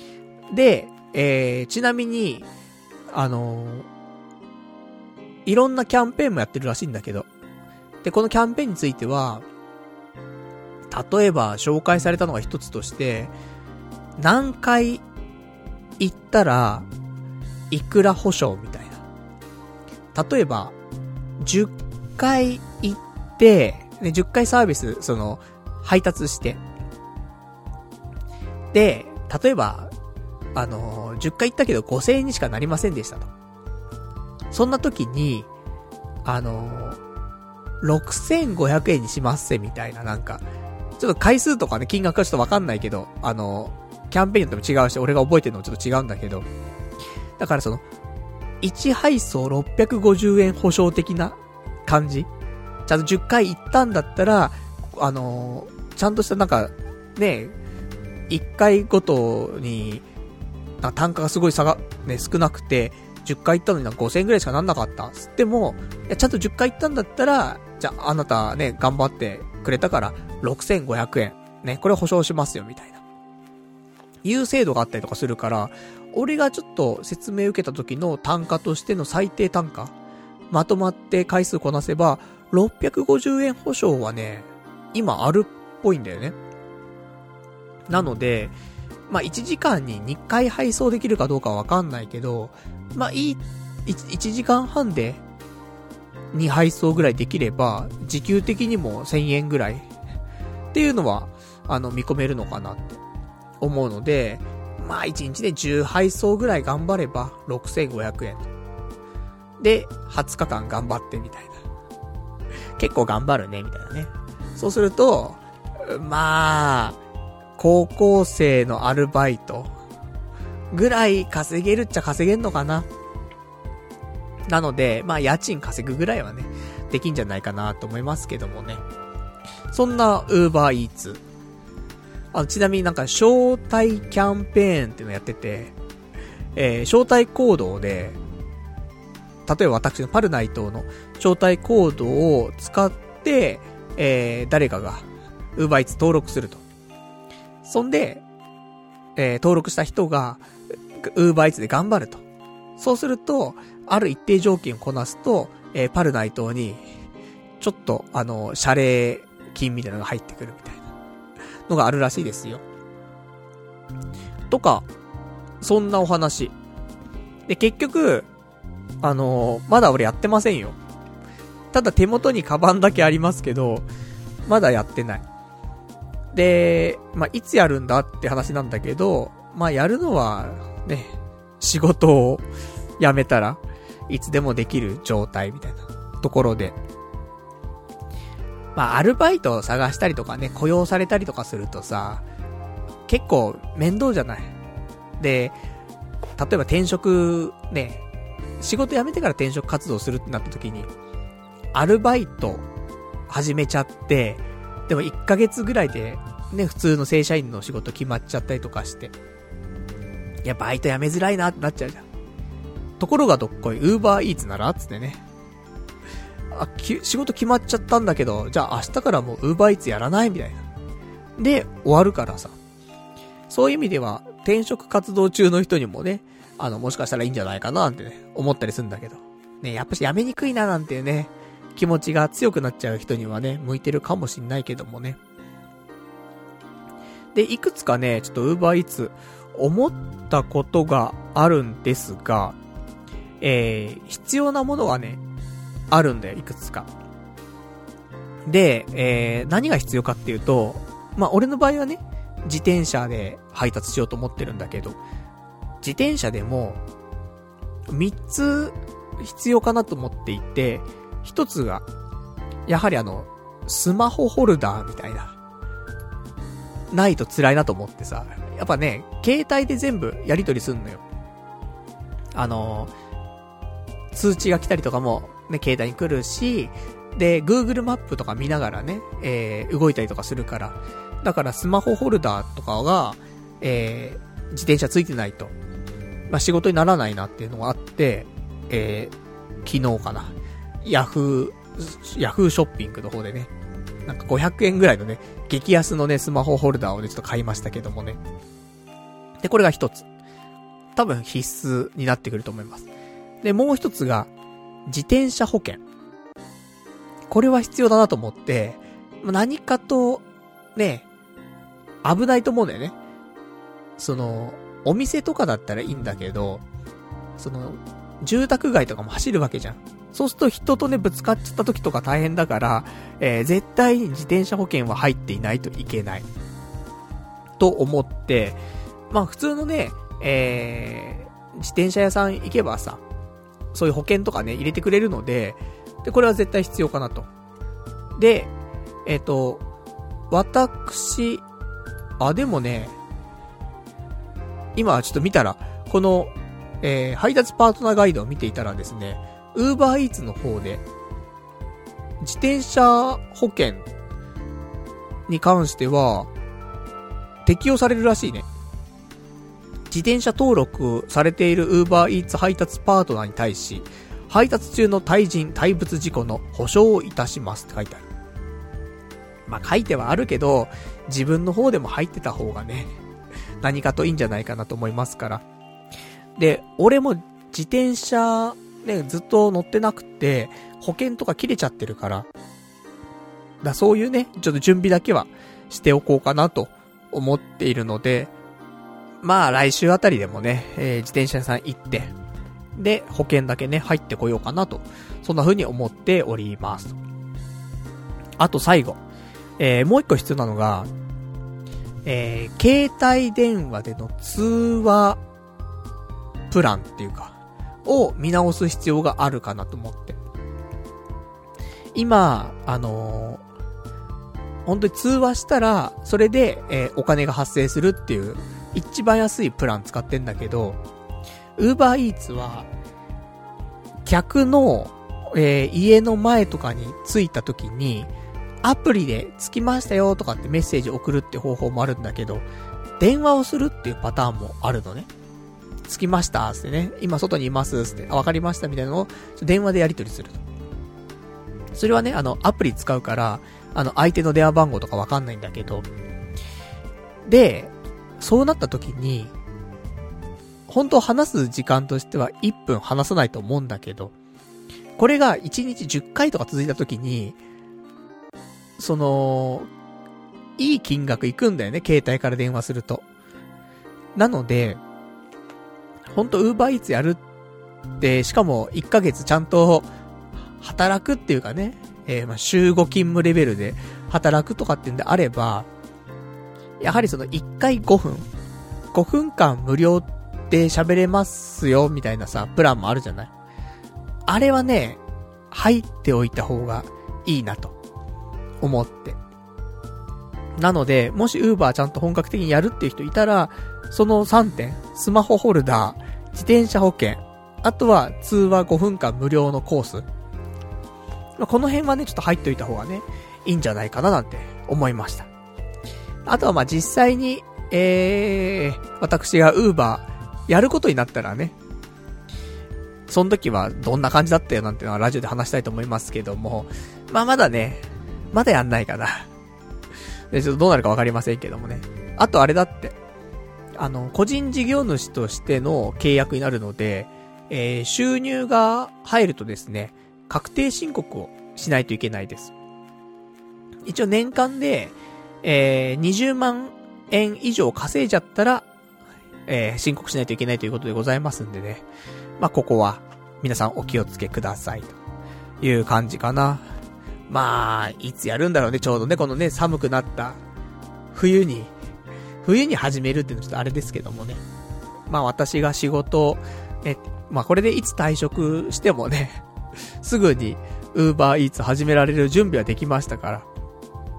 まあ次の仕事はね、えー、まあちょっとゆっくりとね、あの、なんか調べたいなと思っておりますけどもね。そんなね、ところで、で、あとはね、えー、今日知ったことなので、詳しく調べてないから、あれなんだけど。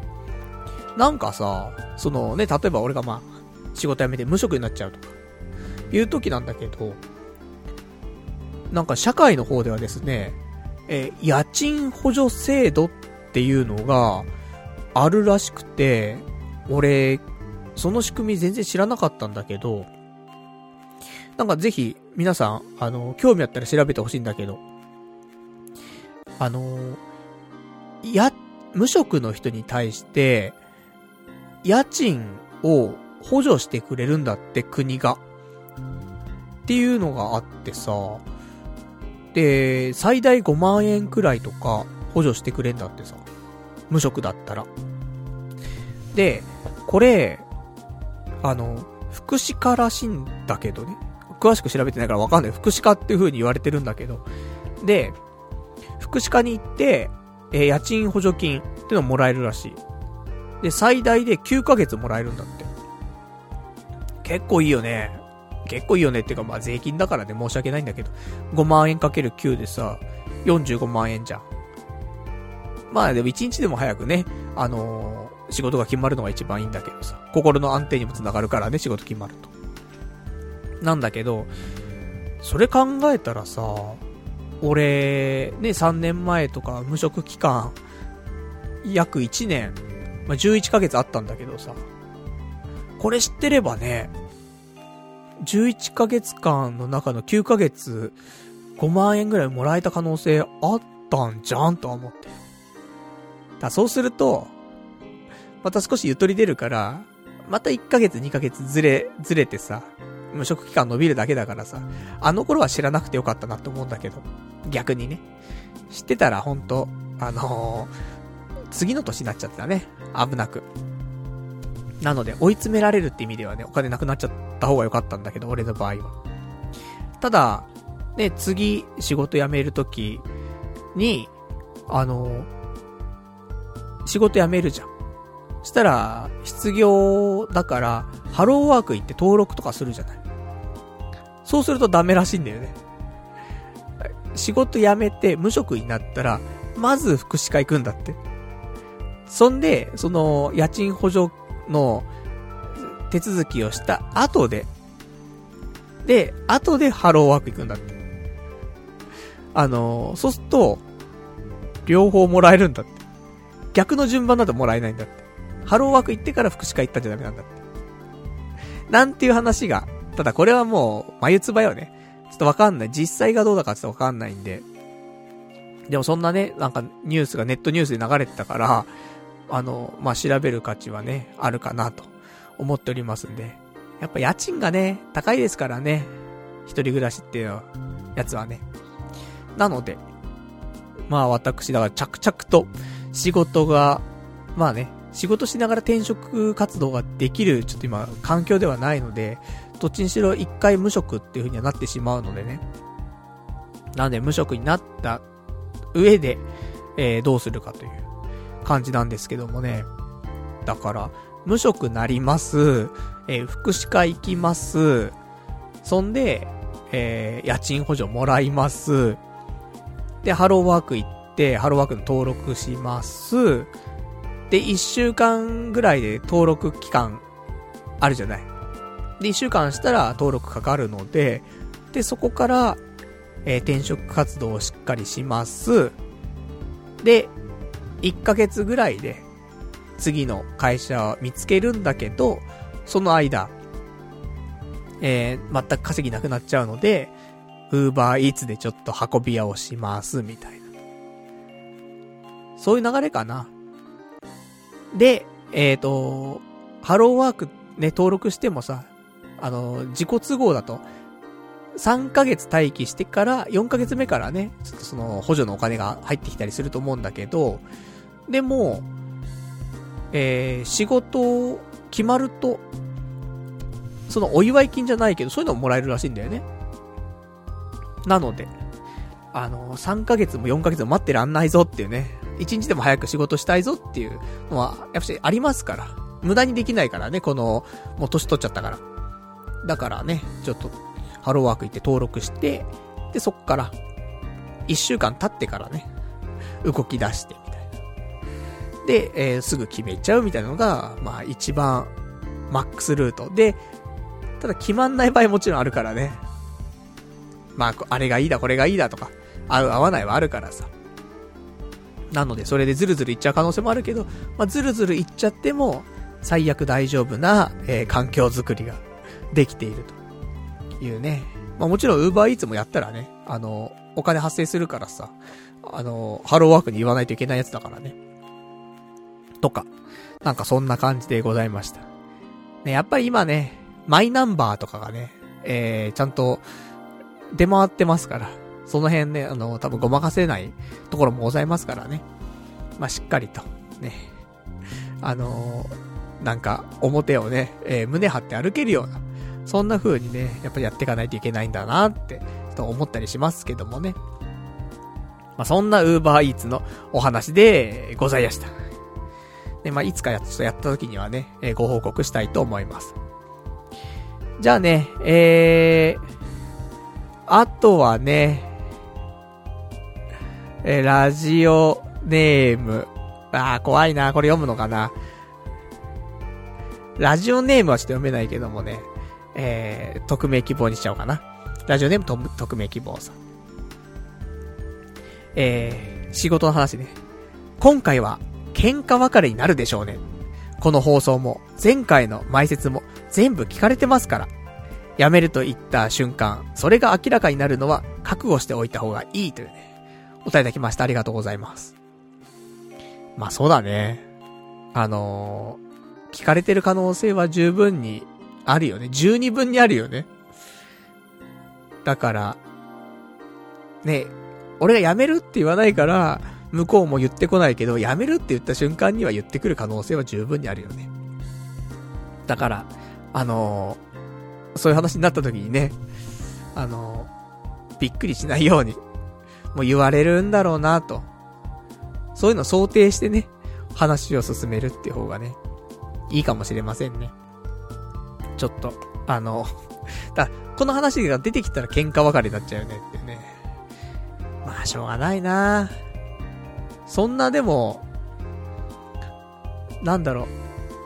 あることないこと言ってるわけじゃないからね。あることを、ね、こんなことがあったんだ、辛いっていう話をしてるだけでさ、俺の中ではそんななんか、俺マイナスなことを言ってるつもりはあんまなくてってさ、事実をね、言うときは、その事実がちょっとマイナスだったら事実を、がね、あんまり良くないかもしんないけど、でもなんか、前にもでも話したかわかんないけど、ありがたいなって思うところはすごく多いんだやっぱり。あの、俺がかい、社会にね、適応できないだけであってさ。やっぱさ、個人でね、俺も仕事してたことあるからさ、思うけど、いや、個人であんなお金使えないって。やっぱ会社だから使えるっていうのがあるからさ、それがね、すごく、やっぱ、会社で働くってすごいメリットがあるし、で、ね、俺その前にやらせてもらってた、今の部署に行く前にやらせてもらってたね、アプリとかさ。やっぱり、アプリってお金かかるじゃない。でもそういうのもやらせてもらったりとかして、あの、絶対個人じゃ、ね、出せないようなさ、額になるからさ、やっぱりどうしてもね、そういうのって。そういうのをさ、結構、俺、俺とかね、その一緒にやってた仲間だったりとかが、結構好き勝手じゃないけど、面白いなって思うことをさ、詰め込んでさ、運営してたから、辛い時ももちろんあるけどさ、で、数字求められるわけだから。でも、やっぱそこなんだよね、って思って。だから、あの、会社自体にはすごく、あの、まあ、いろんなね、思いはあるけども、感謝はしてるよね。なんかもう辞める人のね、辞める人のなんかちょっとお話になっちゃってあれなんだけど。とか。だその辺ね、あのー、俺がもし辞める時があったらね、そういう話はなんかその、下の世代というか、に、ちゃんと伝えたいなとは思ってはいるんだよね。ほんと、一人で、一人でって個人でやったらさ、やっぱさ、貯金したお金とさ、国から借りたお金でさ、300万だ、500万だっていうのでさ、ね、事業を始めてさ、まあ、もっとね、ちゃんと貯めてからやれよって話もあるけど。で、それでね、それじゃあそれ仕事だけに使うお金なのって言うと、生活費にもなっちゃったりとかするわけじゃん。だから半年ぐらいしかね、その金額なんて持たないもんですよ。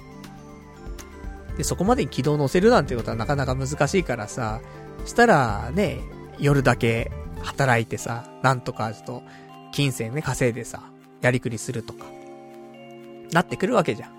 ウーバーイーツで運び屋やったりとかするわけじゃん。なのでね、なんか、そういうのが本当会社属してると、いろんなことできるなっていうのと、やらせてくれる会社でもあったからね。そういう意味では、すごくね、ありがたかったなって思うんだけどね。まあ、今になって言えることだよ、それはね。やっぱ、あの、そう、当、当事者というか、特に今、今のリアルタイムで言える話かって言うとちょっとわかんないけどもね。おそらく、あの、まあ、思ってることはね、あの、少なからず今の言葉は、思ってることではあって。ただ、やっぱ仕事辞めて3ヶ月だ、半年だ、た、経つと、より、なんか深く、この思いは、ちょっと出てくるのかなって思ったりするんだけどね。とかそんなんで。まあでもね、多分喧嘩別れでしょうっていうところでね、喧嘩別れしたくないなと思うけどもね。まあ仕方ないね。まずはこの埋設のポッドキャストはね、消します。まあ消したところでね、一回ネットに出しちゃったもんだからね。まあ仕方ないんだけど。まあそんなところでね、えー、どうなることやらなんですけども、ただま仕事は、うーん、やっぱりちょっと、精神的にも苦しんで、ね、結局なんだかんだでね、あの、心療内科行かない道を選んだけどさ、何度電話し、まあ、何度か電話してんだからね。電話して結局予約がね、結構先になるからって行かなかったけど。で、ちょっと門を叩くぐらいのね、ことは何とかしてますからね。結構追い詰められてはいたんだけど。まあ、そんな感じでございますな。まあ、喧嘩別れならない感じだと嬉しいな、みたいなね。ところかな。じゃあ、あとは他のお話。うーん。大した話はないから、これちょっと喋ってね、ちょっとエンディングのお別れのコーナー行きたいと思うんですけど。あのー、女性の、ね、好みの女性の話をさ、たまにするんだけどさ、まあ、ガッキーが可愛いとか、あんだかんだってあるけど、でも俺、ちょいちょい思う、この子いいなっていうのがあって、で、その子誰なのっていうと、いつもカラオケ行くと思うんだけどさ、カラオケ行ってさ、平井堅のさ、あの、瞳を閉じてっていう曲あるじゃない。あれの PV に出てくる女の子いいじゃん。あの映像で出てきて平井堅と重なっちゃう女の子。俺、あの子、結構好きなんだよなと思って。ああいう雰囲気の女の子ね。いいなーなんて思ったりする。その、スーパー美人かって言うと、そういうわけではないけど、なんか、なんか惹かれるよね、ああいう雰囲気のある人にね。っていうのをちょっと思ったりとかして、うん、まあ、なんだろうかって思うんだけど、ちょ、たまにはね、そういう好みの女性、なんかふとね、えー、伝えられる、ね、珍しく実物のいるね、えー、ちょっと女性がいたのでね、ちょっと気になるななんて、いうのをね、まあ、昔からなんだけどね、平井堅の、その瞳を閉じてのね、PV を、見た時からずっと思ってはいたので、もう何年経ってんだって話ではあるんだけど。ね、私結構、その子好きですよっていうね。何そのアピールってね、ございますけどもね。たまにはそんな話をね、してみたいなと。そんな風に思った次第でございますと。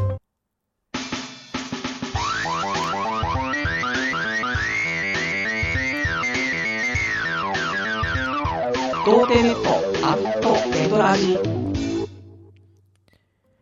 それではね、お時間ほどほど来ましたんで、お別れのコーナーしていきたいと思います。お別れのコーナーは、えー、今日ね、喋れなかったこととかね、まだ読めてないお便りなんかをつらつらとご紹介していきたいと思います。じゃあ、まあ、映画インプレッションのコーナー、ね、やってなかったから、ちょっとやっていきましょうか。もうサクッと終わるからこれね、5分で終わっちゃうんですけども。あのー、今週、ね、見た映画が、松高子主演の告白っていう映画見まして、え、2010年の映画ですね、邦画でございます。俺、ずっとこれ気になってて見たいな見たいなって思って見てこなくて、で、アマゾンプライムでね、つい、な、1ヶ月ぐらい前かね、えー、ちゃんと、無料でね、配信されるようになったんで、あこれ見たいなと思って、えー、見たところではございますけども、多分ね、前のそのコールセンターで働いてる時に、コールセンターの最寄り駅のところにね、なんかビデオレンタル屋さんみたいなのあったんだよね。あの、漫画のレンタルとかあったりとか、そういうビデオレンタルとかもあって、したらその時にこれ告白が新作とか出てて、あーすげえ見てって思った記憶がありましたけど、まあね、えー、8年、8年越しの思いでちょっと見ましたけどもね。で、こちら、えー、港かなえさんっていう方原作の、えー、まあ、映画になっておりまして、映画はね、監督が、えー、中島哲也監督。まあ、有名なところで言うと、あの、嫌われマツコの一生とか、あの、下妻物語とか、あの辺の、あの、結構、ギラッとしてるよね。絵的には。の監督なんだけど、この告白に関してはね、まあ、結構血とかも出るんだよね。そこはすごいギラッとしてんだけど、それ以外のシーンはやっぱりそこを引き立たせるためなのかわかんないけど、日常的なシーンはすごく、なんか、薄いというか、色をあんまり感じさせない構成になってる気がするね、すごく。あえて多分やって、その、メリハリをつけようとしてるんだと思うんだけど、すごくね、あの、良かったです。その、映像的なところもね。で、話としては何なのかというと、えー、ウィキペディア先生とアマゾンプライム先生どっちがいいですか？アマゾンプライム先生にしましょうか。うん。これ途中からだけど、えっ、ー、と、生徒に娘を殺されたという女教師の告白から始まり、えー、なんかちょっと違うな。なんかね、松高子が女教師の役なんだよね。で、えー、ま中学生なのかな？の、あの、クラスの担任やってんだけど、で、そこでいろんな話すんだよ。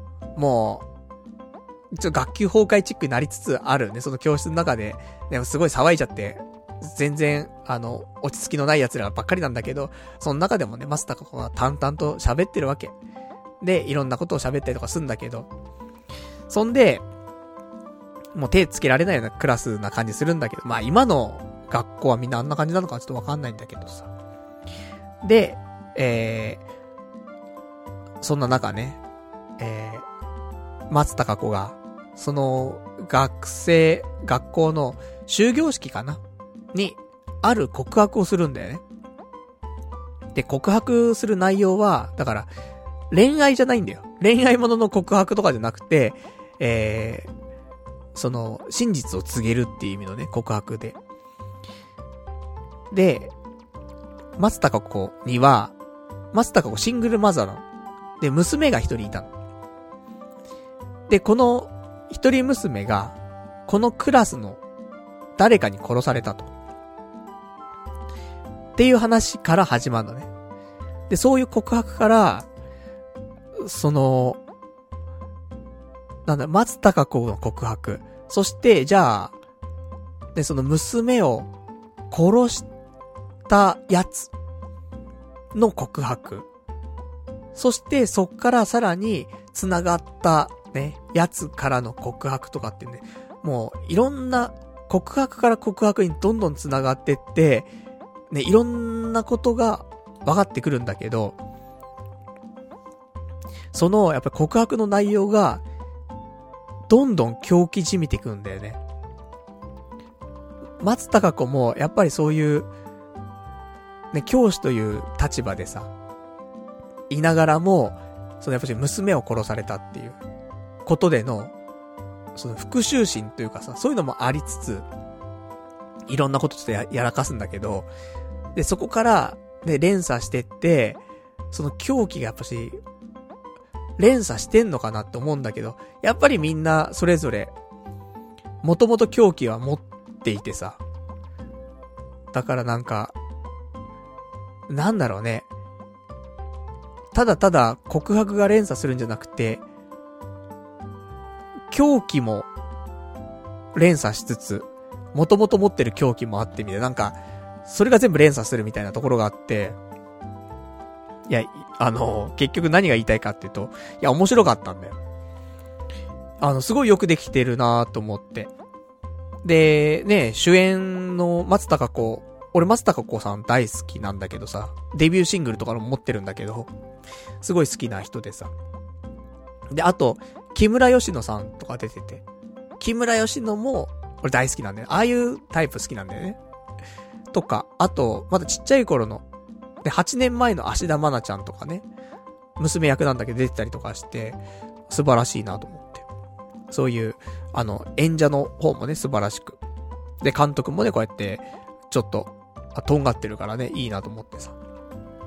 で、日本のさ、えー、第34回日本アカデミー賞でもね、4冠達成というところで、ただやっぱし、あの、R15 指定とかは食らってるらしくて、まあ、描写とかがね、結構激しい描写もあるから、まあ、R15 になってもおかしくないなと。これ中学生とかが見たときに、うん、あんまいい影響を与えるかどうかちょっとわかんねえなっていうのはあるので、まあ、R15 はまあ正しいのかなと思うんだけど。まあ、そんなね、ところで、いや、面白かった。ここ最近で見た映画、邦画の中では、かなり面白くて、そのサイコサスペンス的なのとか、謎解きとか、そういうのが好きな人にもいいし、ただただ、グロいのが好きだっていう人とかも楽しめるし、ヒューマンドラマとか、いうのが好きな人も楽しめるし、っていうところで、あの、とても、まあ、見たことないっていう人いたら、うまくできてるなって、いい映画だなって思って。で、ただまあ、結果、俺が思うことは、まあ、松たか子が、結局切れ者すぎるんじゃねって思うところはあって。復讐心がね、そんなすげえ強くても、あそこまで、なんか、切れ者でいられるかっていうと、うん、中学生教師レベルで、あんなことは、いろいろあんのかなとかちょっと思ったりすんだけど、でもまあまあ、あの、そこは目をつぶったとしても、まあいい作品だなとかちょっと思って。あの、おすすめ。なんかちょっと邦画見てえななんて思って、で、ちょっとヒューマンドラマというか、その人間関係の絡みとか、そういうので、ちょっとドロドロしつつ、ちょっとグロかったりとかして、とか、サイコサスペンスとか、で好きなんだっていう人いたら、すげえいい気がします。告白。ね。あの、おすすめ。で、多分俺次見るのが、あの、岸優介先生原作の悪の経典。ね、あの、ママジックマッシュルームくんこと、伊藤秀明さんが、ね、主演やってますから。まあ、まだ俺原作読んでないからさ。なんで、原作、ね、もう出てから何年経ってんだって話なんだけど、ちょっと劇場版を、ね、映画版をちょっと見たいなと思っているので、まあ、次はね、えー、近々悪の経典まで見たいなと。ね。狂った人間のね、えー、行動とかを見るのは、見てる分にはいいよね。自分はなりたくないし、えー、近場でも起きてほしくないけども。まあ、だからこそ映画でね、見るっていうのは一つなのかなと思いますけどもね。まあ、そんな、ね、告白。あの、私はうまく説明できませんけども、面白かったんで、ぜひね、えー、見ていただきたいと思っております。じゃあ、あとはざっくりと今日話したかったことをバーって喋って終わりかな。あと、あれか、お便りをね、少し読んで終わりにしたいと思います。えっとね、今日話したかったこと一つ、今週末、11月10日なんですが、エウレカ7、ハイエボリューションの、えー、第2弾がね、えー、公開になります。まあ、見てこようかな、みたいな。で、前のね、ハイエボリューションの1に関してはね、すぐ見てさ、まあ、ちょっと総集編とか再、再、なんていうの？再構築みたいな感じはあったけど、まあ、エウレカセブンやっぱり面白いよね。で、2になるとなんかアネモネが主人公というか、メインっぽいので、で、結構キャラデザ、キャラデザっていうかな、アネモネのキャラデザ少し変わってたよね。なんかエウレカみたいな顔してんだよね。アネモネが。その辺もなんかあるのかもしんないけどね。世界観ちょっとパラレルチックな、ね、ポケットが虹でいっぱいぐらいパラレルだと困っちゃうんだけど。若干のパラレル感はあるのかなとか思ったりするんだけど、ちょっとその辺はね、わかりませんが。私、ね、姉もねとドミニクがね、好きですからね。まあ、これちょっと見に行きたいなと思っております。あと、他今週話したかったことですが、そうだね。えー、まあ、久しぶりに、あの、ポッドキャストでね、配信してるラジオでございますけども、その、iOS の、ポッドキャストの、ね、アプリがあるじゃないですか。で、それで聞いてる人すごい多いと思うんだけど、それでさ、ランキングとかね、見れると思うんですが、えー、久しぶりに、えー、全ジャンルのランキングで、エピソードランキングの方でですね、えー、168位ということになりまして。たまに入るんだよね、ランキングね。まあ嬉しいんだけどさ、結局誰聞いてんのよって思うんだよね。っていうのと、あとその168位に入った回が、先週の回なんだよ。俺がもう咳とか、我慢して、我慢しての、テンポの悪い回。それがいろんな人に聞かれちゃってるってのはちょっと恥ずかしいななんて思って、なのでやっぱり常にね、えー、毎回、あの、外に出しては恥ずかしくない。で全部恥ずかしいとか言わないでください。ね。あの、多少ね、恥ずかしくないようにやってますからね。そういうのをね、やっぱコンスタントにやっていきたいなと思っております。ね。本当いろんなね、方がね、聞いてくださってありがとうというところなんですけどもね。ただやっぱし、ありがとうという言葉の前に、いやいや、誰、誰聞いてんのそんなってね。思ったりすんだけど。ね、でもね、そうやってランキング入るってことは、それなりに聞いてくれないとね、ランキング入んないからね。なんか聞いてくれてる人いるんだなーなんて思うとね、嬉しくなりますけどもね。で、あと他にお話ししたいことですが、まあ、このね、えー、週末、だからその、ウーバーイーツの登録会は行きましたけど、それ以外はね、もう本当に家で安静にしてて、こうやって映画見たりとか、アニメ見たりとかでね、本当2日間終わっちゃったんですけど、アニメは、あの、ようやく一通り、ちゃんと見まして、ね、1話とかじゃなくて、あの、2話3話とね、えー、いろんなのを見て、結果やっぱり一番、なんていうの？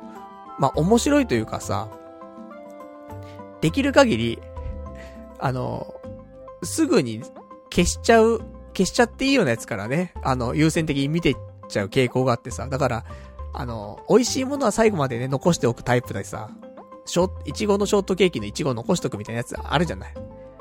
まあ、ショートケーキのいちごはあんま硬くて美味しくないんだけど、それでもね、ちょっと残しちゃうみたいな。あるから。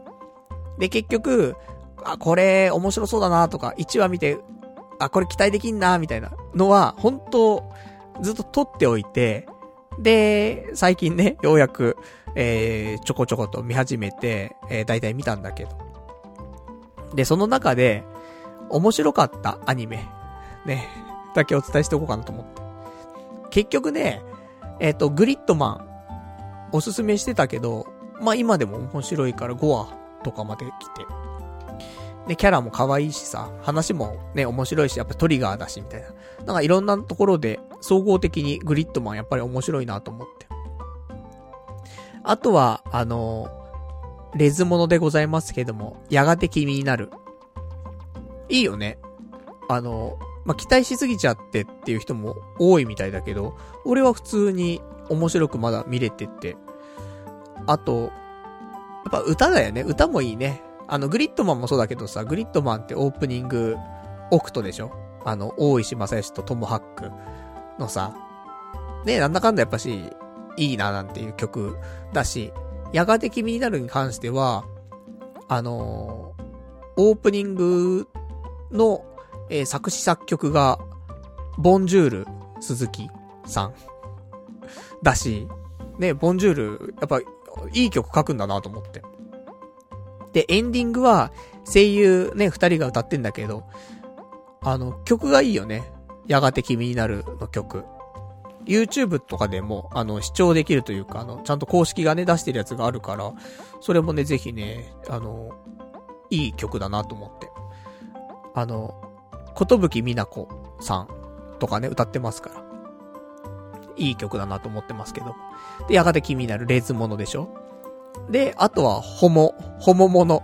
ね、えー、なんか抱かれたい男、1位に落とされてますみたいなのあるじゃない。あれ、意外と面白くてさ。だから今季、ホモとレズ両方面白いんだよね。ほら、ホモモノはさ、あの、絶対、見てらんないとか切っちゃうんだよね。面白くないから。だけど、この、あの、抱かれたい男1位に落とされてますみたいなやつは、面白いよ、普通に。見れる見れる。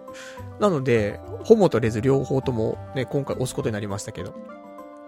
で、あとは、やっぱり PA ワークスって素敵なんだなって思って、色づく世界の明日から、あの、すげえいい作品だわ。あの、退屈っていう人は多分いると思うんだけど、アニメに雰囲気とかを求めない人は、ただた、ただただ退屈かなと思うんだけど、アニメに雰囲気とかを求める人は、すげえいい作品だと思うわ。グラスリップとかじゃないよ。ね、普通に、あの、監督さんが、なぎのアスカラの監督でさ、やっぱそういう感じある。あとちょっと恋愛の、ドロドロまではいかないんだけど、三角関係というか、ちょっとそのね、えー、うまく噛み合わない感じとか、っていうのは、いいよね。なんか PA ワークスって感じする。あの、トゥルーティアーズまではいかないけども、なんかね、少しその、ちぐはぐしちゃう恋愛模様と、その絵の素晴らしさ、綺麗さ。作画作画っていうのもちょっとあれだけど、やっぱ作画が綺麗すぎる。その、新海監督の背景とはまたちょっと違うんだけど、でもそういう域に達しているのが、テレビで見れるってね。新海さんのはさ、劇場じゃない。じゃなくて、毎週のテレビアニメとして、あのクオリティをずっと維持して見せてくれるって、ちょっと考えらんないね。ちょっと行き過ぎちゃってると思う。それでいてシナリオも良くて、で、声優とかもいいし、もう全、全部いいね。あの、今季は、派遣かどうかわかんないけど、俺はすごく、すごい、素晴らしい作品だなと思って。っていうのが一つと。あと、逆に、逆にネタになっちゃって、で、作画作画っていうのはとてもね、アニメーターの人には失礼かなと思ったりするんだけど。でも、作画って言わざるを得ない、あのー、作画お兄ちゃんで出てくるんじゃない？そういうレベルなんだけどさ。あのー、出てこないかな。これじゃないお兄ちゃんじゃないんだっけ？お兄ちゃんのことなんか全然好きじゃないんだからねじゃないのか。ちょっと、わかんなくなってしまいました。妹？妹？作画妹？もうわかんないな。もうさ、作品が多すぎてさ、これだね。えー、俺が好きなのは妹だけど妹じゃないっていう。これ多分 Amazon プライムとかでも配信してると思うんだけど、これの作画の崩壊が、すごくて、そのアニメ史に残る勢いで今、作画崩壊絶賛、ね、えー、絶賛崩壊中なんだけどさ。びっくりするもんね、なんか。あの、もちろんね、あ、やべえ、絵だなと思って。もともとキャラデザとかと、あと普通の動いてる絵がもう全然違うってのもあるんだけど、だったらまだいいんだけど、第何回か、3話ぐらいかな。なぜか、あの、画面ってさ、正面向いて見るじゃん。で、人が立ってんじゃん。縦に。じゃなくて、なぜか、横のシーンが多いね、人が。立ってるのに人が横みたいな、なんか。何なんだろう。横みたいな。常に横で、あの、横でなんかスライドしていくみたいな。あの、人は、横に立ってんだよ。謎なんだよね。な、なんでこうなったんだろうとかって思ったりするんだけど。いや、すごい。あのー、ぜひちょっと、怖いもの見たさでね、何話なんだろうこれね。3話ぐらいが、すごい、なんかやばかった気すんだけど。まあ、今でも絶賛ね、えー、やばい作が 繰り広げておりますんでね、あの、怖いもの見たさでね、ちょっと見てもらうと面白いかななんて思ったりしました。そんなね、ちょっとアニメを、まあ大体5話ぐらいまで見た中で、ね、ちょっとおすすめをちょっとね、おお話ししてみましたけども。じゃあ、いくつかあとお便りいただいてるから、それ読んでね、今日終わりにしたいと思いますけども、ラジオネーム。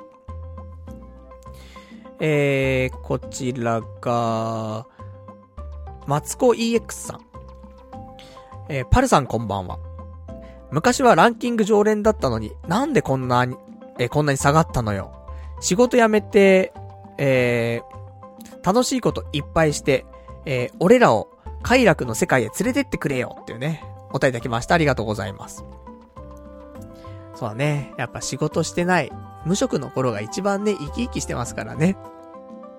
ただ、まあ、金遣い荒いとね、無職なのにっていう話も出てきちゃうから、まあ、そこはね、あの、そこそこの生活をしつつね、えー、日銭はウーバーで稼ぐみたいなね、ところで。そうするとね、貯金少ないながらもね、あの、あんまり、貯金を減らさずにね、えー、転職活動もね、ずっとできるかなと思うから。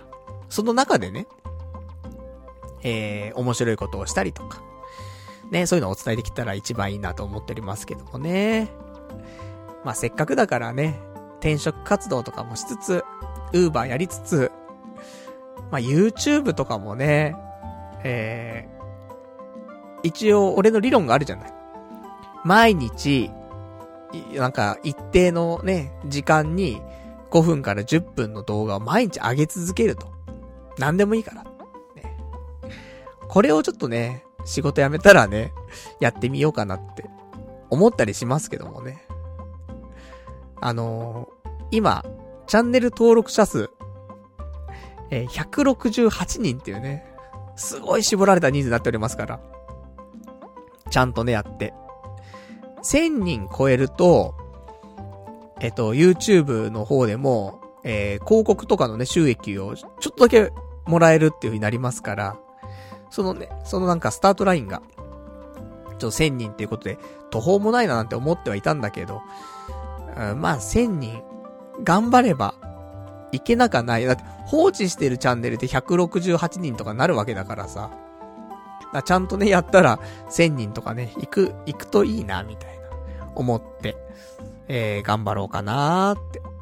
でもね、それをするにもね、時間がないですからね。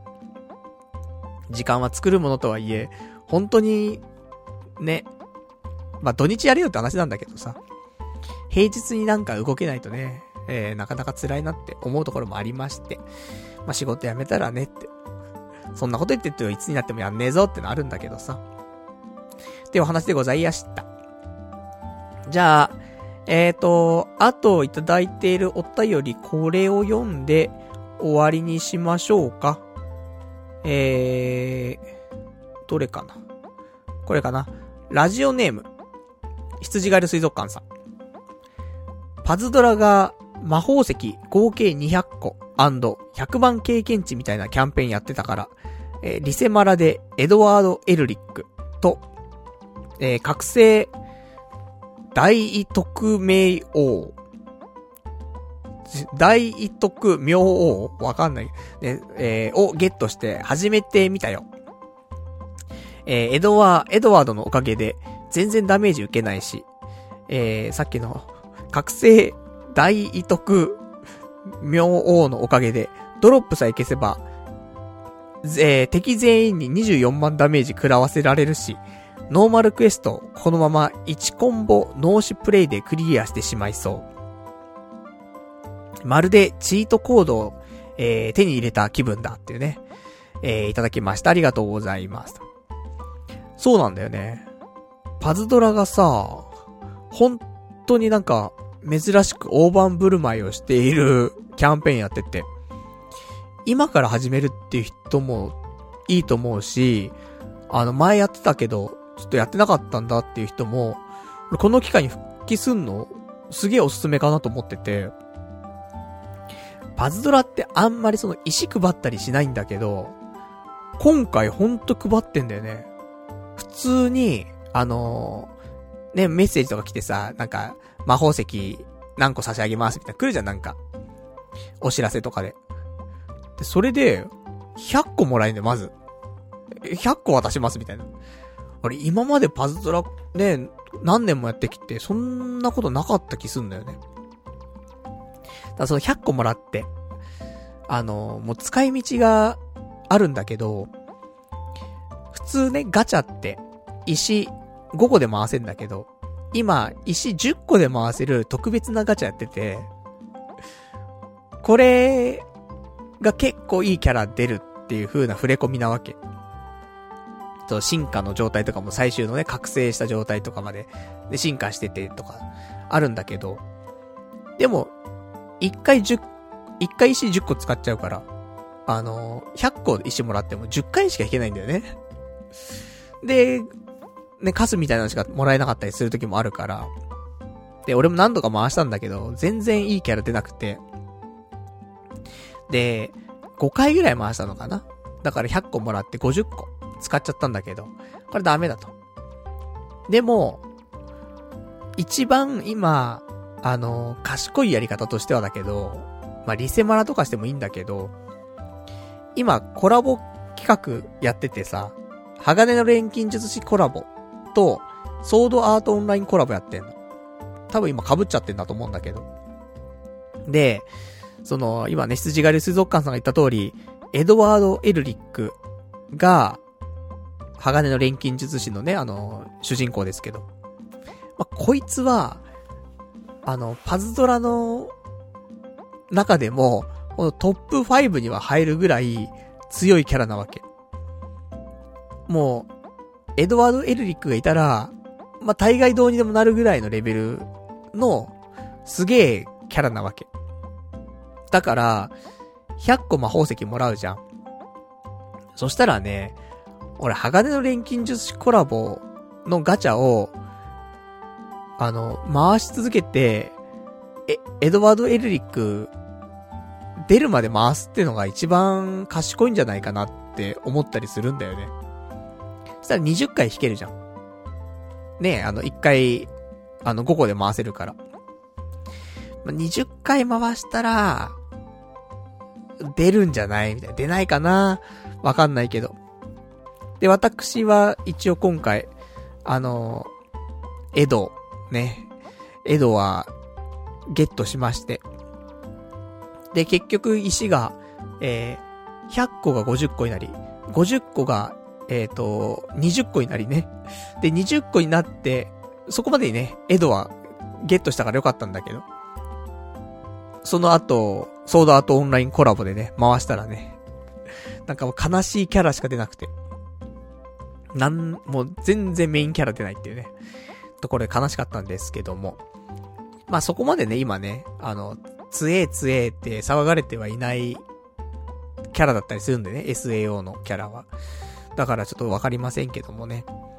まあそんなところで、あの、100個もらったら、まあ、1回2回はね、えー、石を10個使うガチャ引いてもいいと思うけど、それ以外は逆に、あの、普通の、ね、だって、5個の、そのガチャであれば、石5個でできるガチャだったら、ね、倍回せるわけだからね。とか思うとね、ちょっとなんとも言えませんけども。まあ、そんなわけで、珍しくパズドラがね、えー、しっかりと、あの、石を配っているんで、それだけでも本当あの、久しぶりにやるよって人いたらね、ログインする価値はすげえあるかなと思っているので、あの、ぜひぜひ、そんなね、えー、パズドラ、信者ね、えー、もう一回復帰したいななんていう人いたら、ね、また、楽しんでもらえたらなと思っております。まだ私やってますからね。唯一やってるゲーム。あと、ポケモンもね、えー、端末新しくなってからね、バッテリーの問題もなくなり、ちょっとやってますけど、やっぱりパズドラの方がね、面白いかなと思ったりはしておりますよと。じゃあそんなね、こんなで、今日も長々とやってしまったんで、もうこの辺にしておきますけども、意外と、2時間持ったね、喉ね。うん、来週はね、しっかり直したいなと思うんですけどもね。えー、来週まで私生きていれば、ね、頑張りたい。で、来週は11月の12日、えー、月曜日。ということで、えー、37歳最後の放送でございますね。誕生日私11月15日ですから。37歳最後の放送。なっておりますんで、このフレッシュな感じをね、感じられる最後でございますから。あの、ぜひぜひ来週もね、聞いてもらえたら嬉しいなと。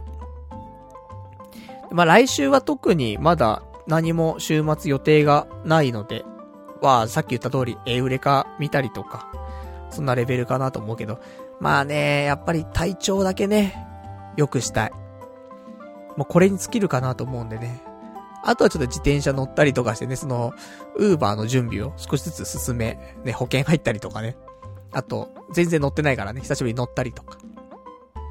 そんなところかな。